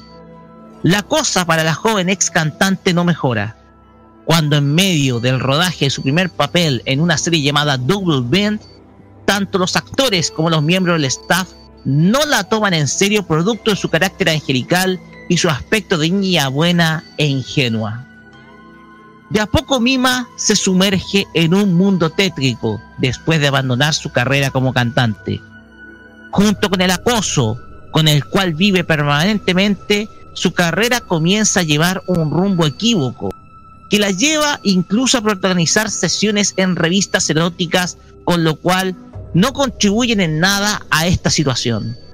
Además, el extraño acosador radicaliza su búsqueda con tal que Mima cambie de opinión y vuelva al mundo musical, aunque para ello tenga que emplear recursos que resultan bastante macabros. Analicemos los personajes de esta película. En primer lugar nos encontramos con la protagonista, Mima. Es una joven cantante que integró el trío musical Sham y es dueña de una gran cantidad de seguidores principalmente dentro del público masculino. Repentinamente anuncia su retiro de la música y a la vez menciona que hará un cambio en su carrera dedicándose al modelaje y principalmente a la actuación. Su decisión radica en poder soñar con una carrera cinematográfica en los Estados Unidos, pero nada de ello ocurre. Luego de su anuncio, un fan radical se dedica a acosarla y extorsionarla con tal que cambie de su decisión y vuelva a la música. Desde luego, su enorme belleza la hace presa de productores inescrupulosos que buscan explotar el lado más sensual, garantizándole que así ganaría más dinero para cimentar su nueva carrera. Su voz es interpretada por la actriz de doblaje Iwao Junko. Después tendremos a Rumi. Es una ex estrella de música pop que actualmente se encarga de ser la asistente personal de Mima. Es de un carácter bastante pasivo y su rol es de ser la voz consejera de la experiencia.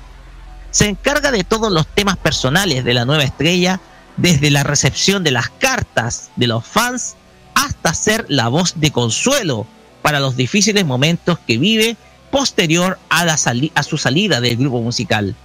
Su voz es representada por la actriz Rika Matsumoto. Posteriormente tendemos a Uchida. Uchida es un fan obsesionado con Mima. Un hombre con una vida rudimentaria y solitaria que ve Mima como una luz a su oscura vida. Siempre se muestra presente en cada una de las presentaciones de Sham y solamente va con tal de verla en el escenario. Se sospecha de él como el acosador de Mima. Su voz es interpretada por Masaki Okura. Después de esta reseña de los personajes, de tres personajes importantes, vamos con la crítica. La película fue producida por el estudio Madhouse y se estrenó en los cines japoneses el día 28 de febrero de 1998. A su vez, el film se estrenó en diversos festivales de cine du- durante la temporada veraniega al hemisferio norte, llegando a las salas de España el día 30 de octubre del mismo año. La obra ganó diversos premios, entre los que se encuentran el Fantasia Film Festival, el B-Movie Film y el Festival Fantasporto de Portugal, todos en la categoría de mejor película animada. Además, la obra ha sido alabada por una gran cantidad de críticos alrededor del mundo, destacando el manejo de la trama de parte de su director Satoshi Kon, quien brinda a la obra un aura de suspenso y terror psicológico nunca antes visto en otro film animado. La crítica dentro del sitio Rotten Tomatoes le dio la puntuación positiva de un 77%, destacando todos los aspectos ant- anteriormente mencionados de parte de Con. El sitio estadounidense IMDB calificó con nota 7.9 de un total de 10 a esta película, dándole la característica de excelente, cosa que también es reafirmada por el sitio web de crítica Film Affinity, el cual le coloca una nota de 7,5 de un total de 10 puntos. Luego de leído el detalle de la producción la crítica, abro el panel para que comenten acerca de esta obra maestra de la animación japonesa que tuve la oportunidad de ver en dos ocasiones. Después las cuento.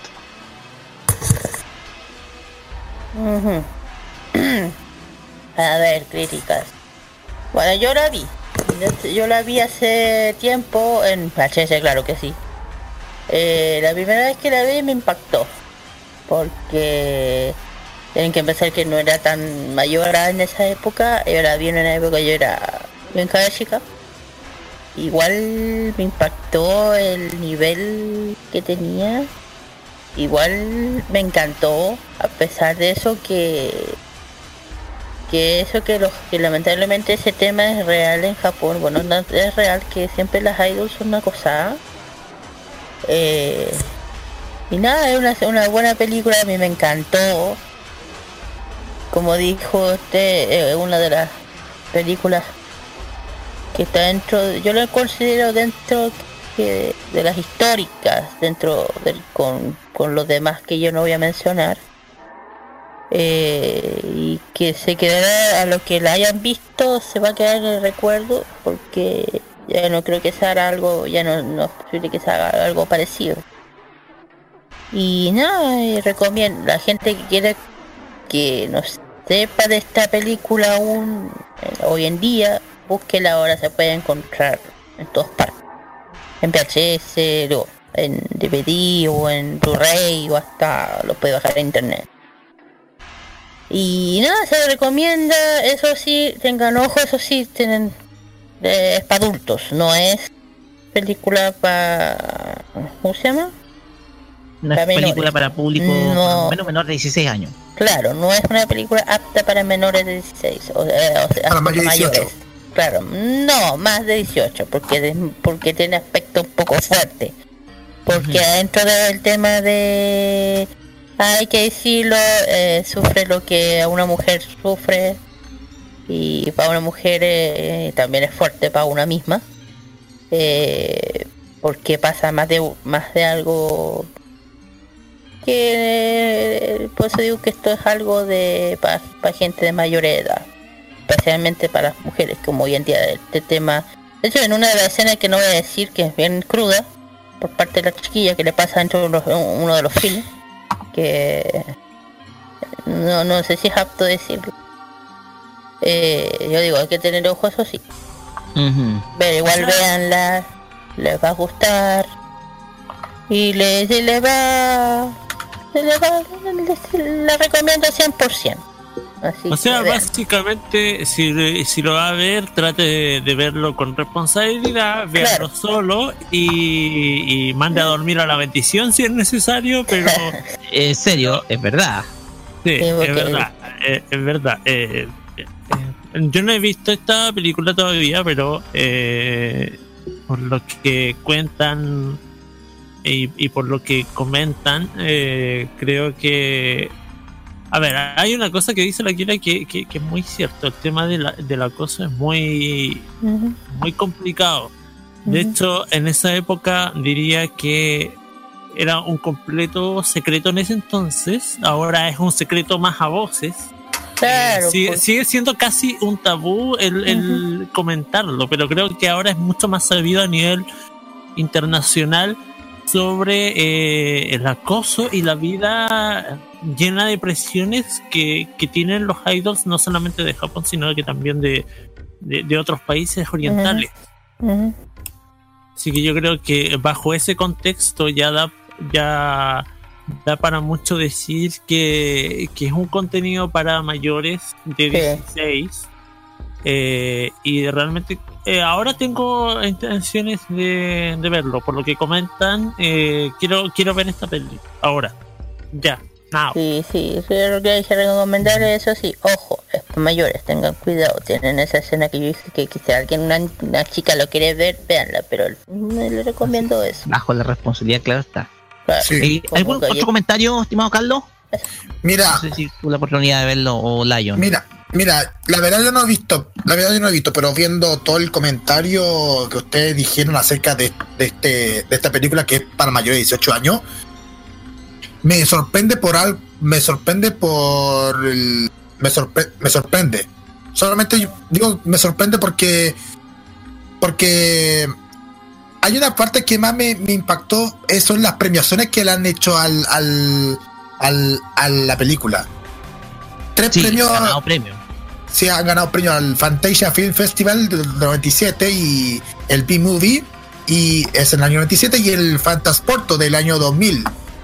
Y eso demuestra que, que a pesar de que es una película de thriller psicológico y también para mayores de edad, uno pueda conocer cómo es eh, la- una, la- una obra de animación de, de calidad más, más encima.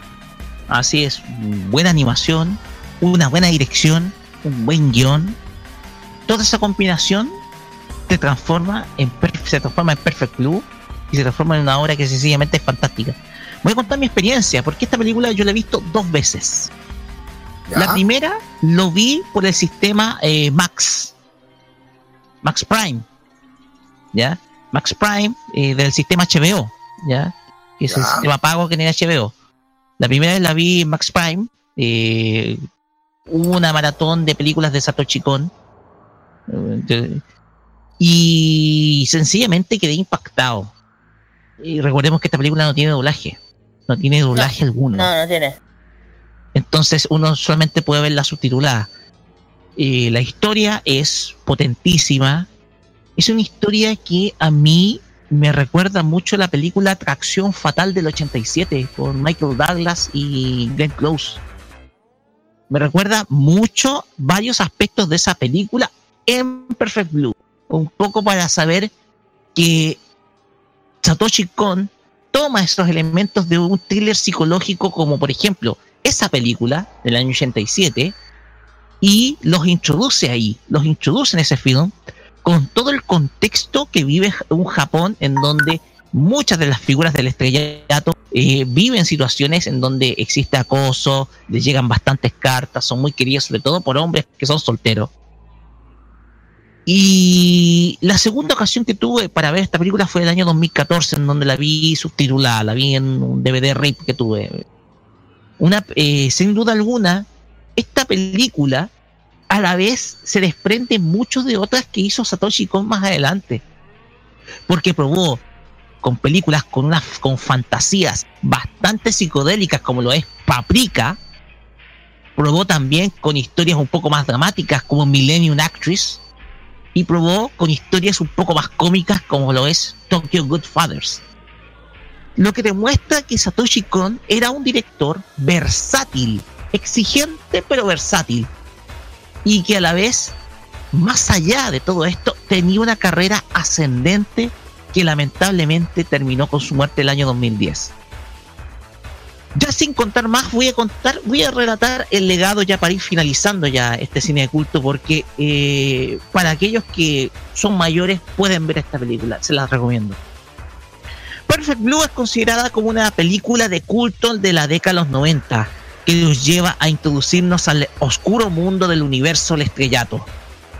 El film ha servido de inspiración para diversos directores estadounidenses como Christopher Nolan y Darren Aronofsky, director de Cisne Negro, para aquellos que no ubican a ese director, quienes según ellos han- se han inspirado en otras obras posteriores de su cinematografía. Sin embargo, el detalle más importante es que esta película sirvió para que Satoshi Kon alcanzara reconocimiento internacional, tanto que muchas de sus películas posteriores como Paprika, Millennium Actress y Tokyo Godfathers lograran ser aclamadas por la crítica en diversos festivales internacionales de cine a lo largo del mundo. Como relatamos, lamentablemente la historia de Satoshi Kon finalizaría con su fallecimiento el 24 de agosto de 2010. Con esta revisión finalizamos no solamente nuestro cine de culto versión anime de esta semana, sino también cerramos este espacio que titulamos Yo amo los noventas, un tributo que fue a la mejor década de nuestras vidas. Muchas gracias y nos vemos en otra ocasión. Pero dejo esa pregunta. Si Satoshi Kon estuviera vivo, ¿cómo hubiera sido su carrera? Un director emergente y que tenía mucho futuro dentro de la cinematografía en general. El mismísimo Hayao Miyazaki. Un poco para ir concluyendo este bloque y nos vamos a ir con música, nos vamos a ir con la canción de cierre de este de esta película que es interpretada por M-Boys, un proyecto musical en donde participan la protagonista Iwao Junko, junto con Rika Matsumoto y también con Emi Shinohara.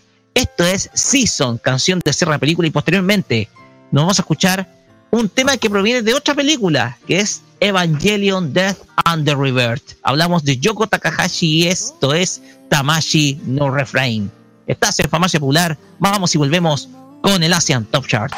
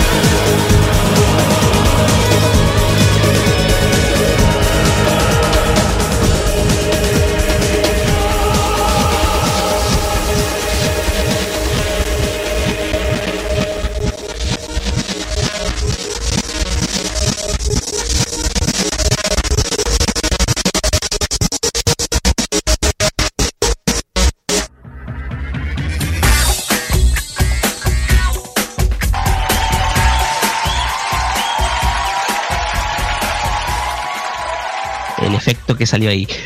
Seguimos acá en Farmacia Popular por Modo Radio.cl y nos vamos hacia Asia, a lo mejor de la música. Este caso de Japón, con el Asian Top Chart y nuestro amigo Carlos Pinto Godoy. Carlos, adelante. Sí, vamos directamente así rápidamente porque tenemos, porque ya no nos Se viene el queda- sorteo, se viene el sorteo. Ya no queda nada por el sorteo, nuestra el sorteo del, del juego original. Eh, vamos rápidamente con, con los conteos del ranking del Hot 100 del Billboard. Vamos a partir porque voy a dar una acotación porque del décimo lugar se está subiendo un tema de acá, de este continente, de Estados Unidos, obvio. Ed Sheeran con Justin Bieber con el tema I Don't Care está subiendo en el, la de- en el décimo lugar. La semana pasada estuvo en el 26 y ahora se subió al décimo. Tuvo dos, dos semanas. Ya en el número 9 está bajando la agrupación Twice con el tema Fancy. H, eh, HKT48 reingresa al ranking con el tema Easy, en el octavo lugar.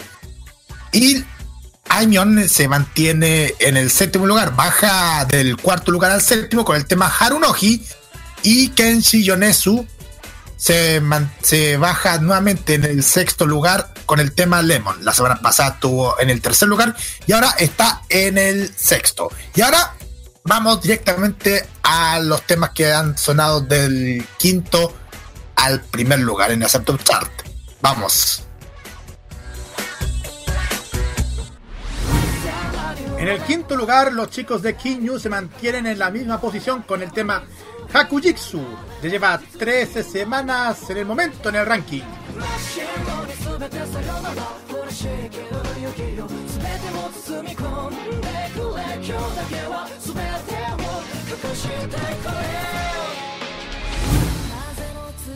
De a poco el tema de Aimyon, que es Marigold, se baja y baja y baja. Estuvo la semana pasada en el segundo lugar y ahora está en el cuarto lugar. Ya lleva 45 semanas, casi un año.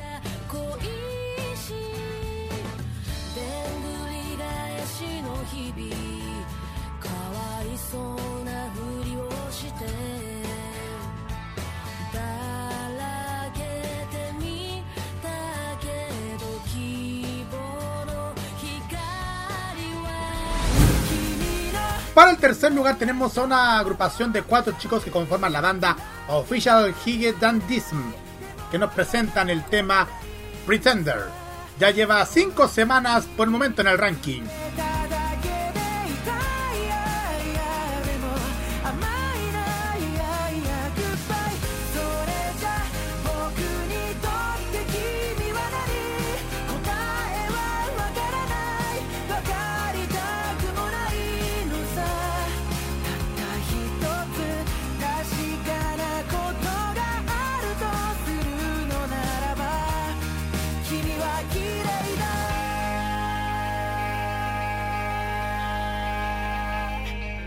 Y ahora amigos, para prepararnos ya el ambiente que se viene luego, ¿qué les parece si vamos directamente al tiro con los dos temas que estuvieron en los primeros dos lugares? ¿Les parece?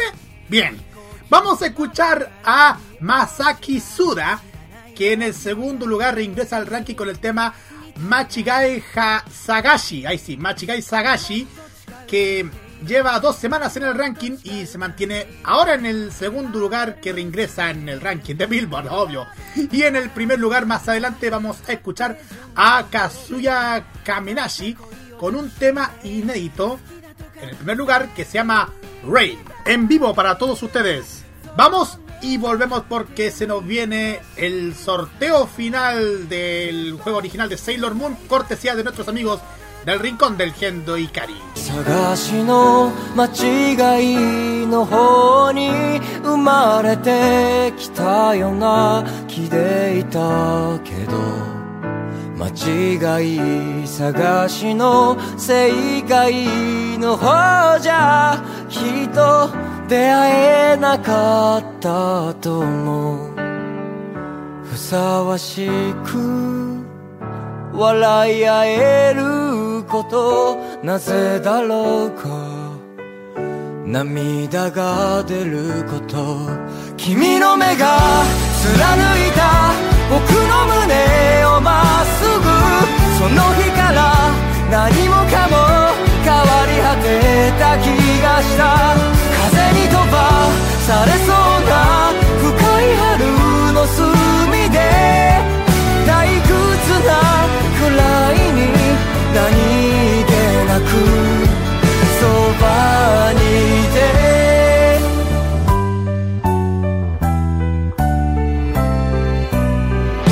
間違いだらけの些細な隙間でくだらない話をくたばるまで。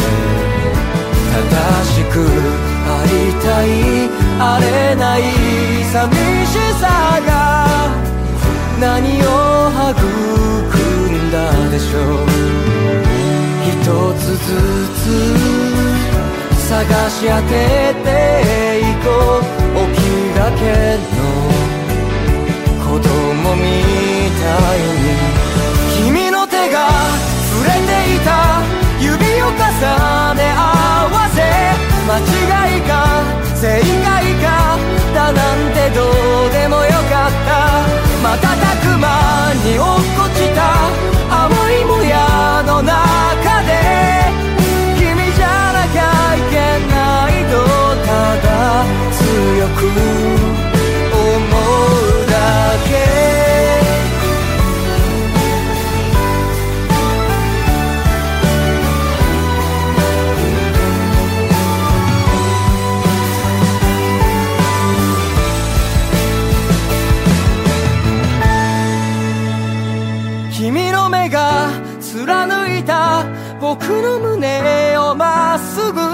その日から何もかも変わり果てた気がした。風に飛ばされそうな深い春の隅で。誰にも見せない顔を見せて。君の手が触れていた。指を重ね合わせ。間違いか正解かだなんてどうでもよかった。瞬く間に落っこちた青いもやの中で。君じゃなきゃいけないとただ強く思うだけ。滲んだ明かりが綺麗で冷たい締め付ける力なくした祈りをかき消すように降る雨震えた心受け止める途切れた言葉そのままに行き場なくした涙さえ抱いて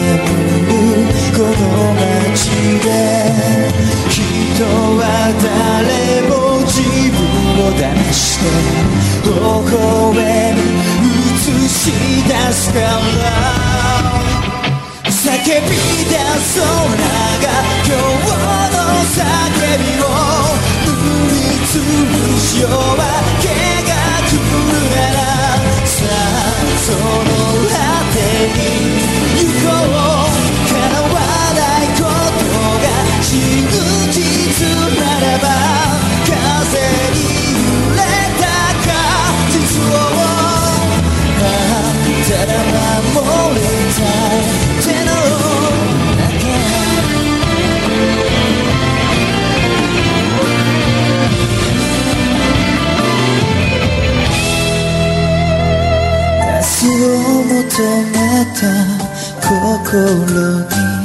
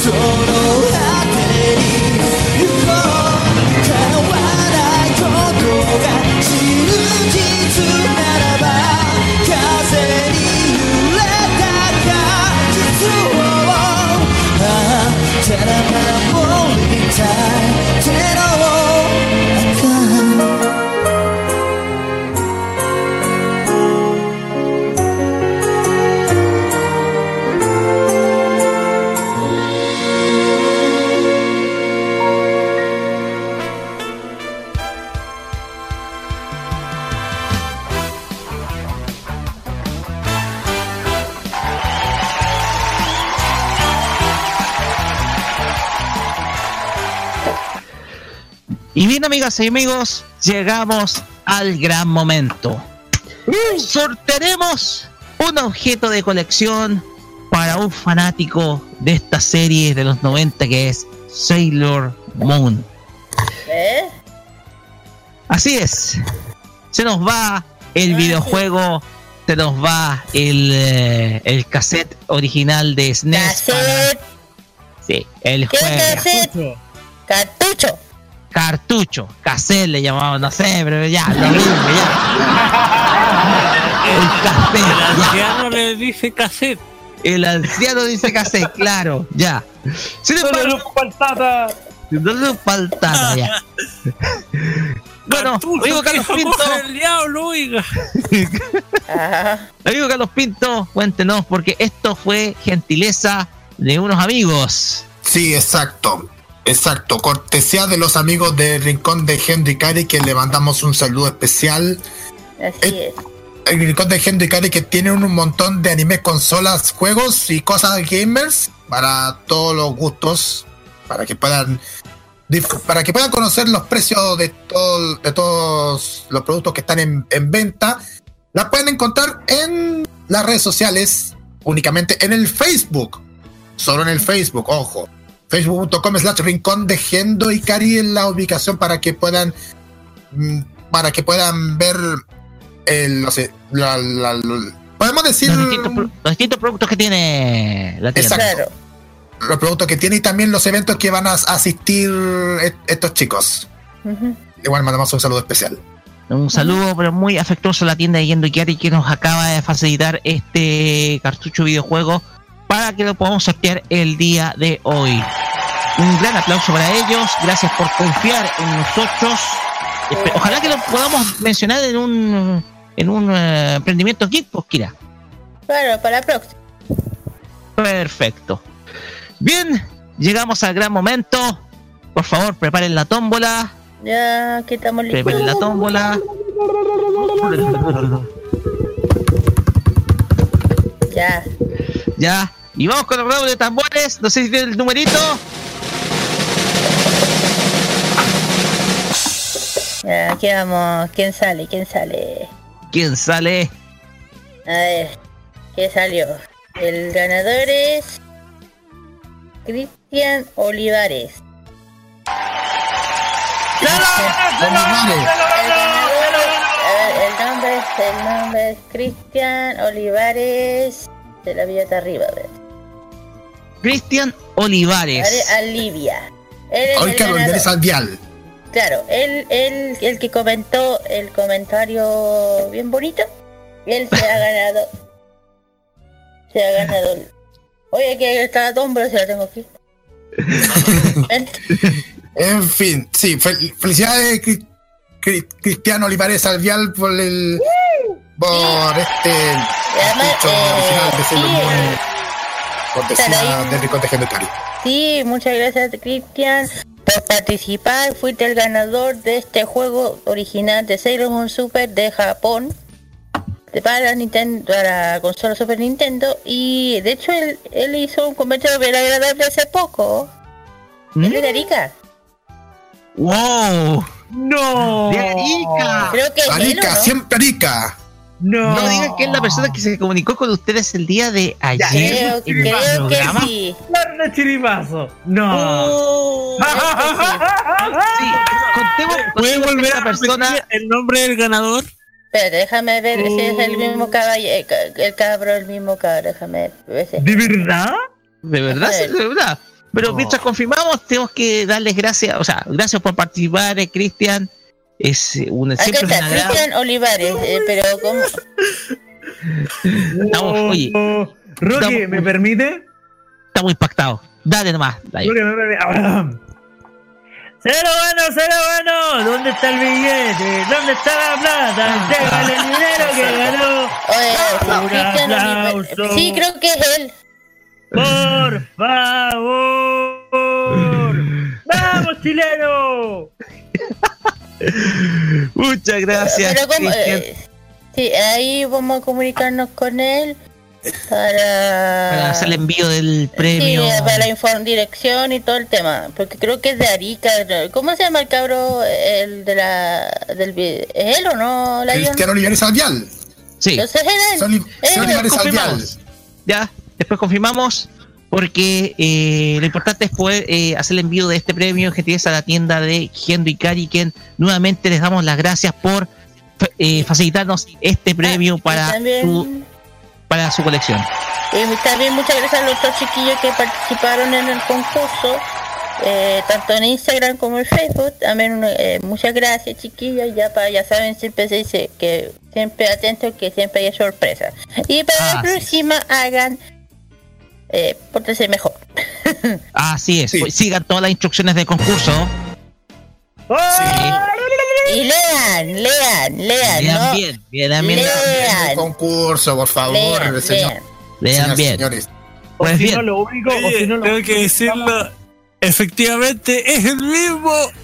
¡Es el mismo! ¡El mismo! Muy bien. ¡Oh, el cuazo del año! ¿Qué? Ay, es que tuvimos Oye. dos cuazos del año. Oye, Claro. la vida te premia te- y te premia de esa manera. Oh, Pues bien. Muchachos, Y a mí me- me notició Hyde. ¡Ah! Ah, Ah, mira, mira. Oye, Muy bien. Muchachos, despidámonos porque eh, se nos viene lo imbatible, me está presionando ya Jaime Betanzo. Muchachos, partamos con ya, los saludos. dilo. Iba a decir que te con la música con noventera. rapidito. Ya, yo rápido, un saludo a todos los que me estén escuchando, tanto mi familia, mis amigos, eh, también el extranjero, un saludo a la Natia, al Jonah, a la, a la Dani, al Gabo, eh, a la Ane, a la Andrés Z, al Claudio, a todos ellos que todos ellos en esta vez están en, en Serena. Eh, un saludo a todos ellos, aquí les mando un gran abrazo. Eh, también ¿qué más? bueno a, to- a to- bueno a toda la gente que nos escucha y eso nada más Perfecto. Yo de parte saludos también a, mi- a mis amigos que están escuchando, a toda la gente que, que sigue día a día en mis redes sociales. Y saludo especial a toda la gente que ha saludado en mi cumpleaños durante esta semana. Y especialmente a, a ustedes también que me han saludado. A la Salo, a los de la pega. A, a mi familia, a todos. A todos. A todo el mundo. Perfecto. Felicitaciones por tu cumpleaños esta semana, pues Carlos. Gracias. Muy bien. Dani Blue, saludos.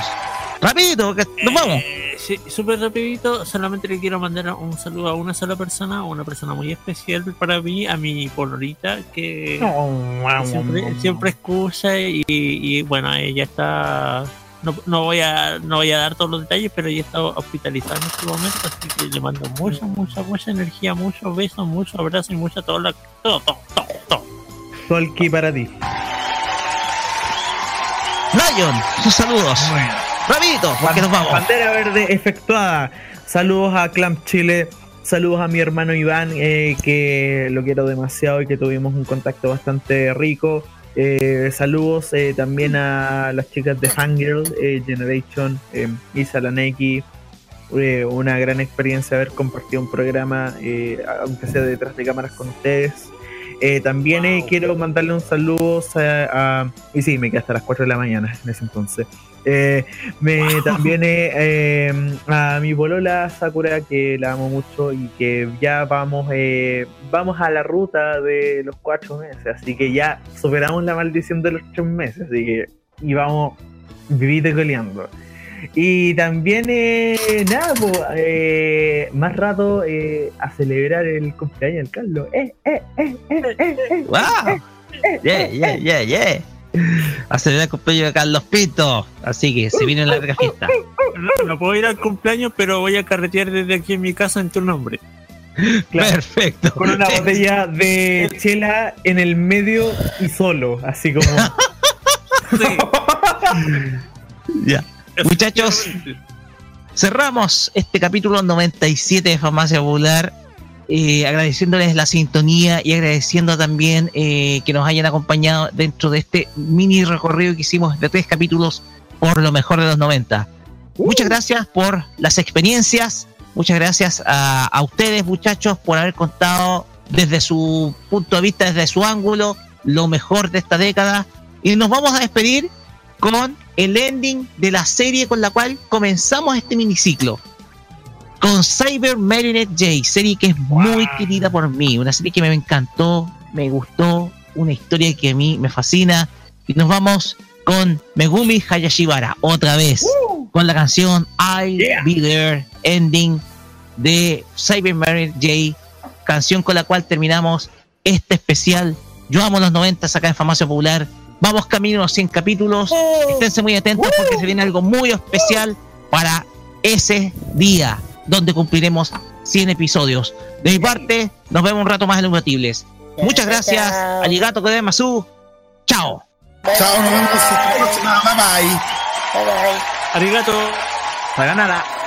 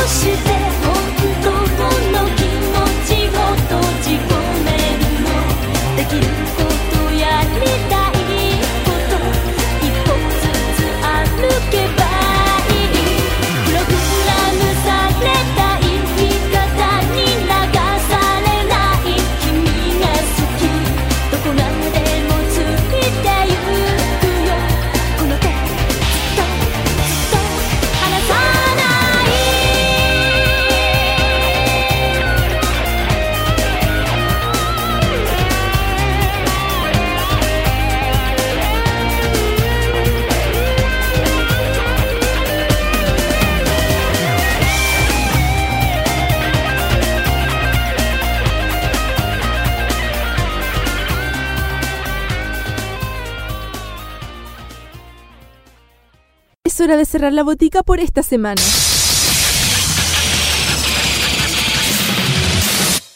La invitación es para el próximo sábado para que recibas la dosis adecuada de anime, manga y música del otro lado del Pacífico. Deja de atender la farmacia popular en modo radio. Opiniones emitidas en este programa son de exclusiva responsabilidad de quienes las emiten y no representan necesariamente el pensamiento de modoradio.cl.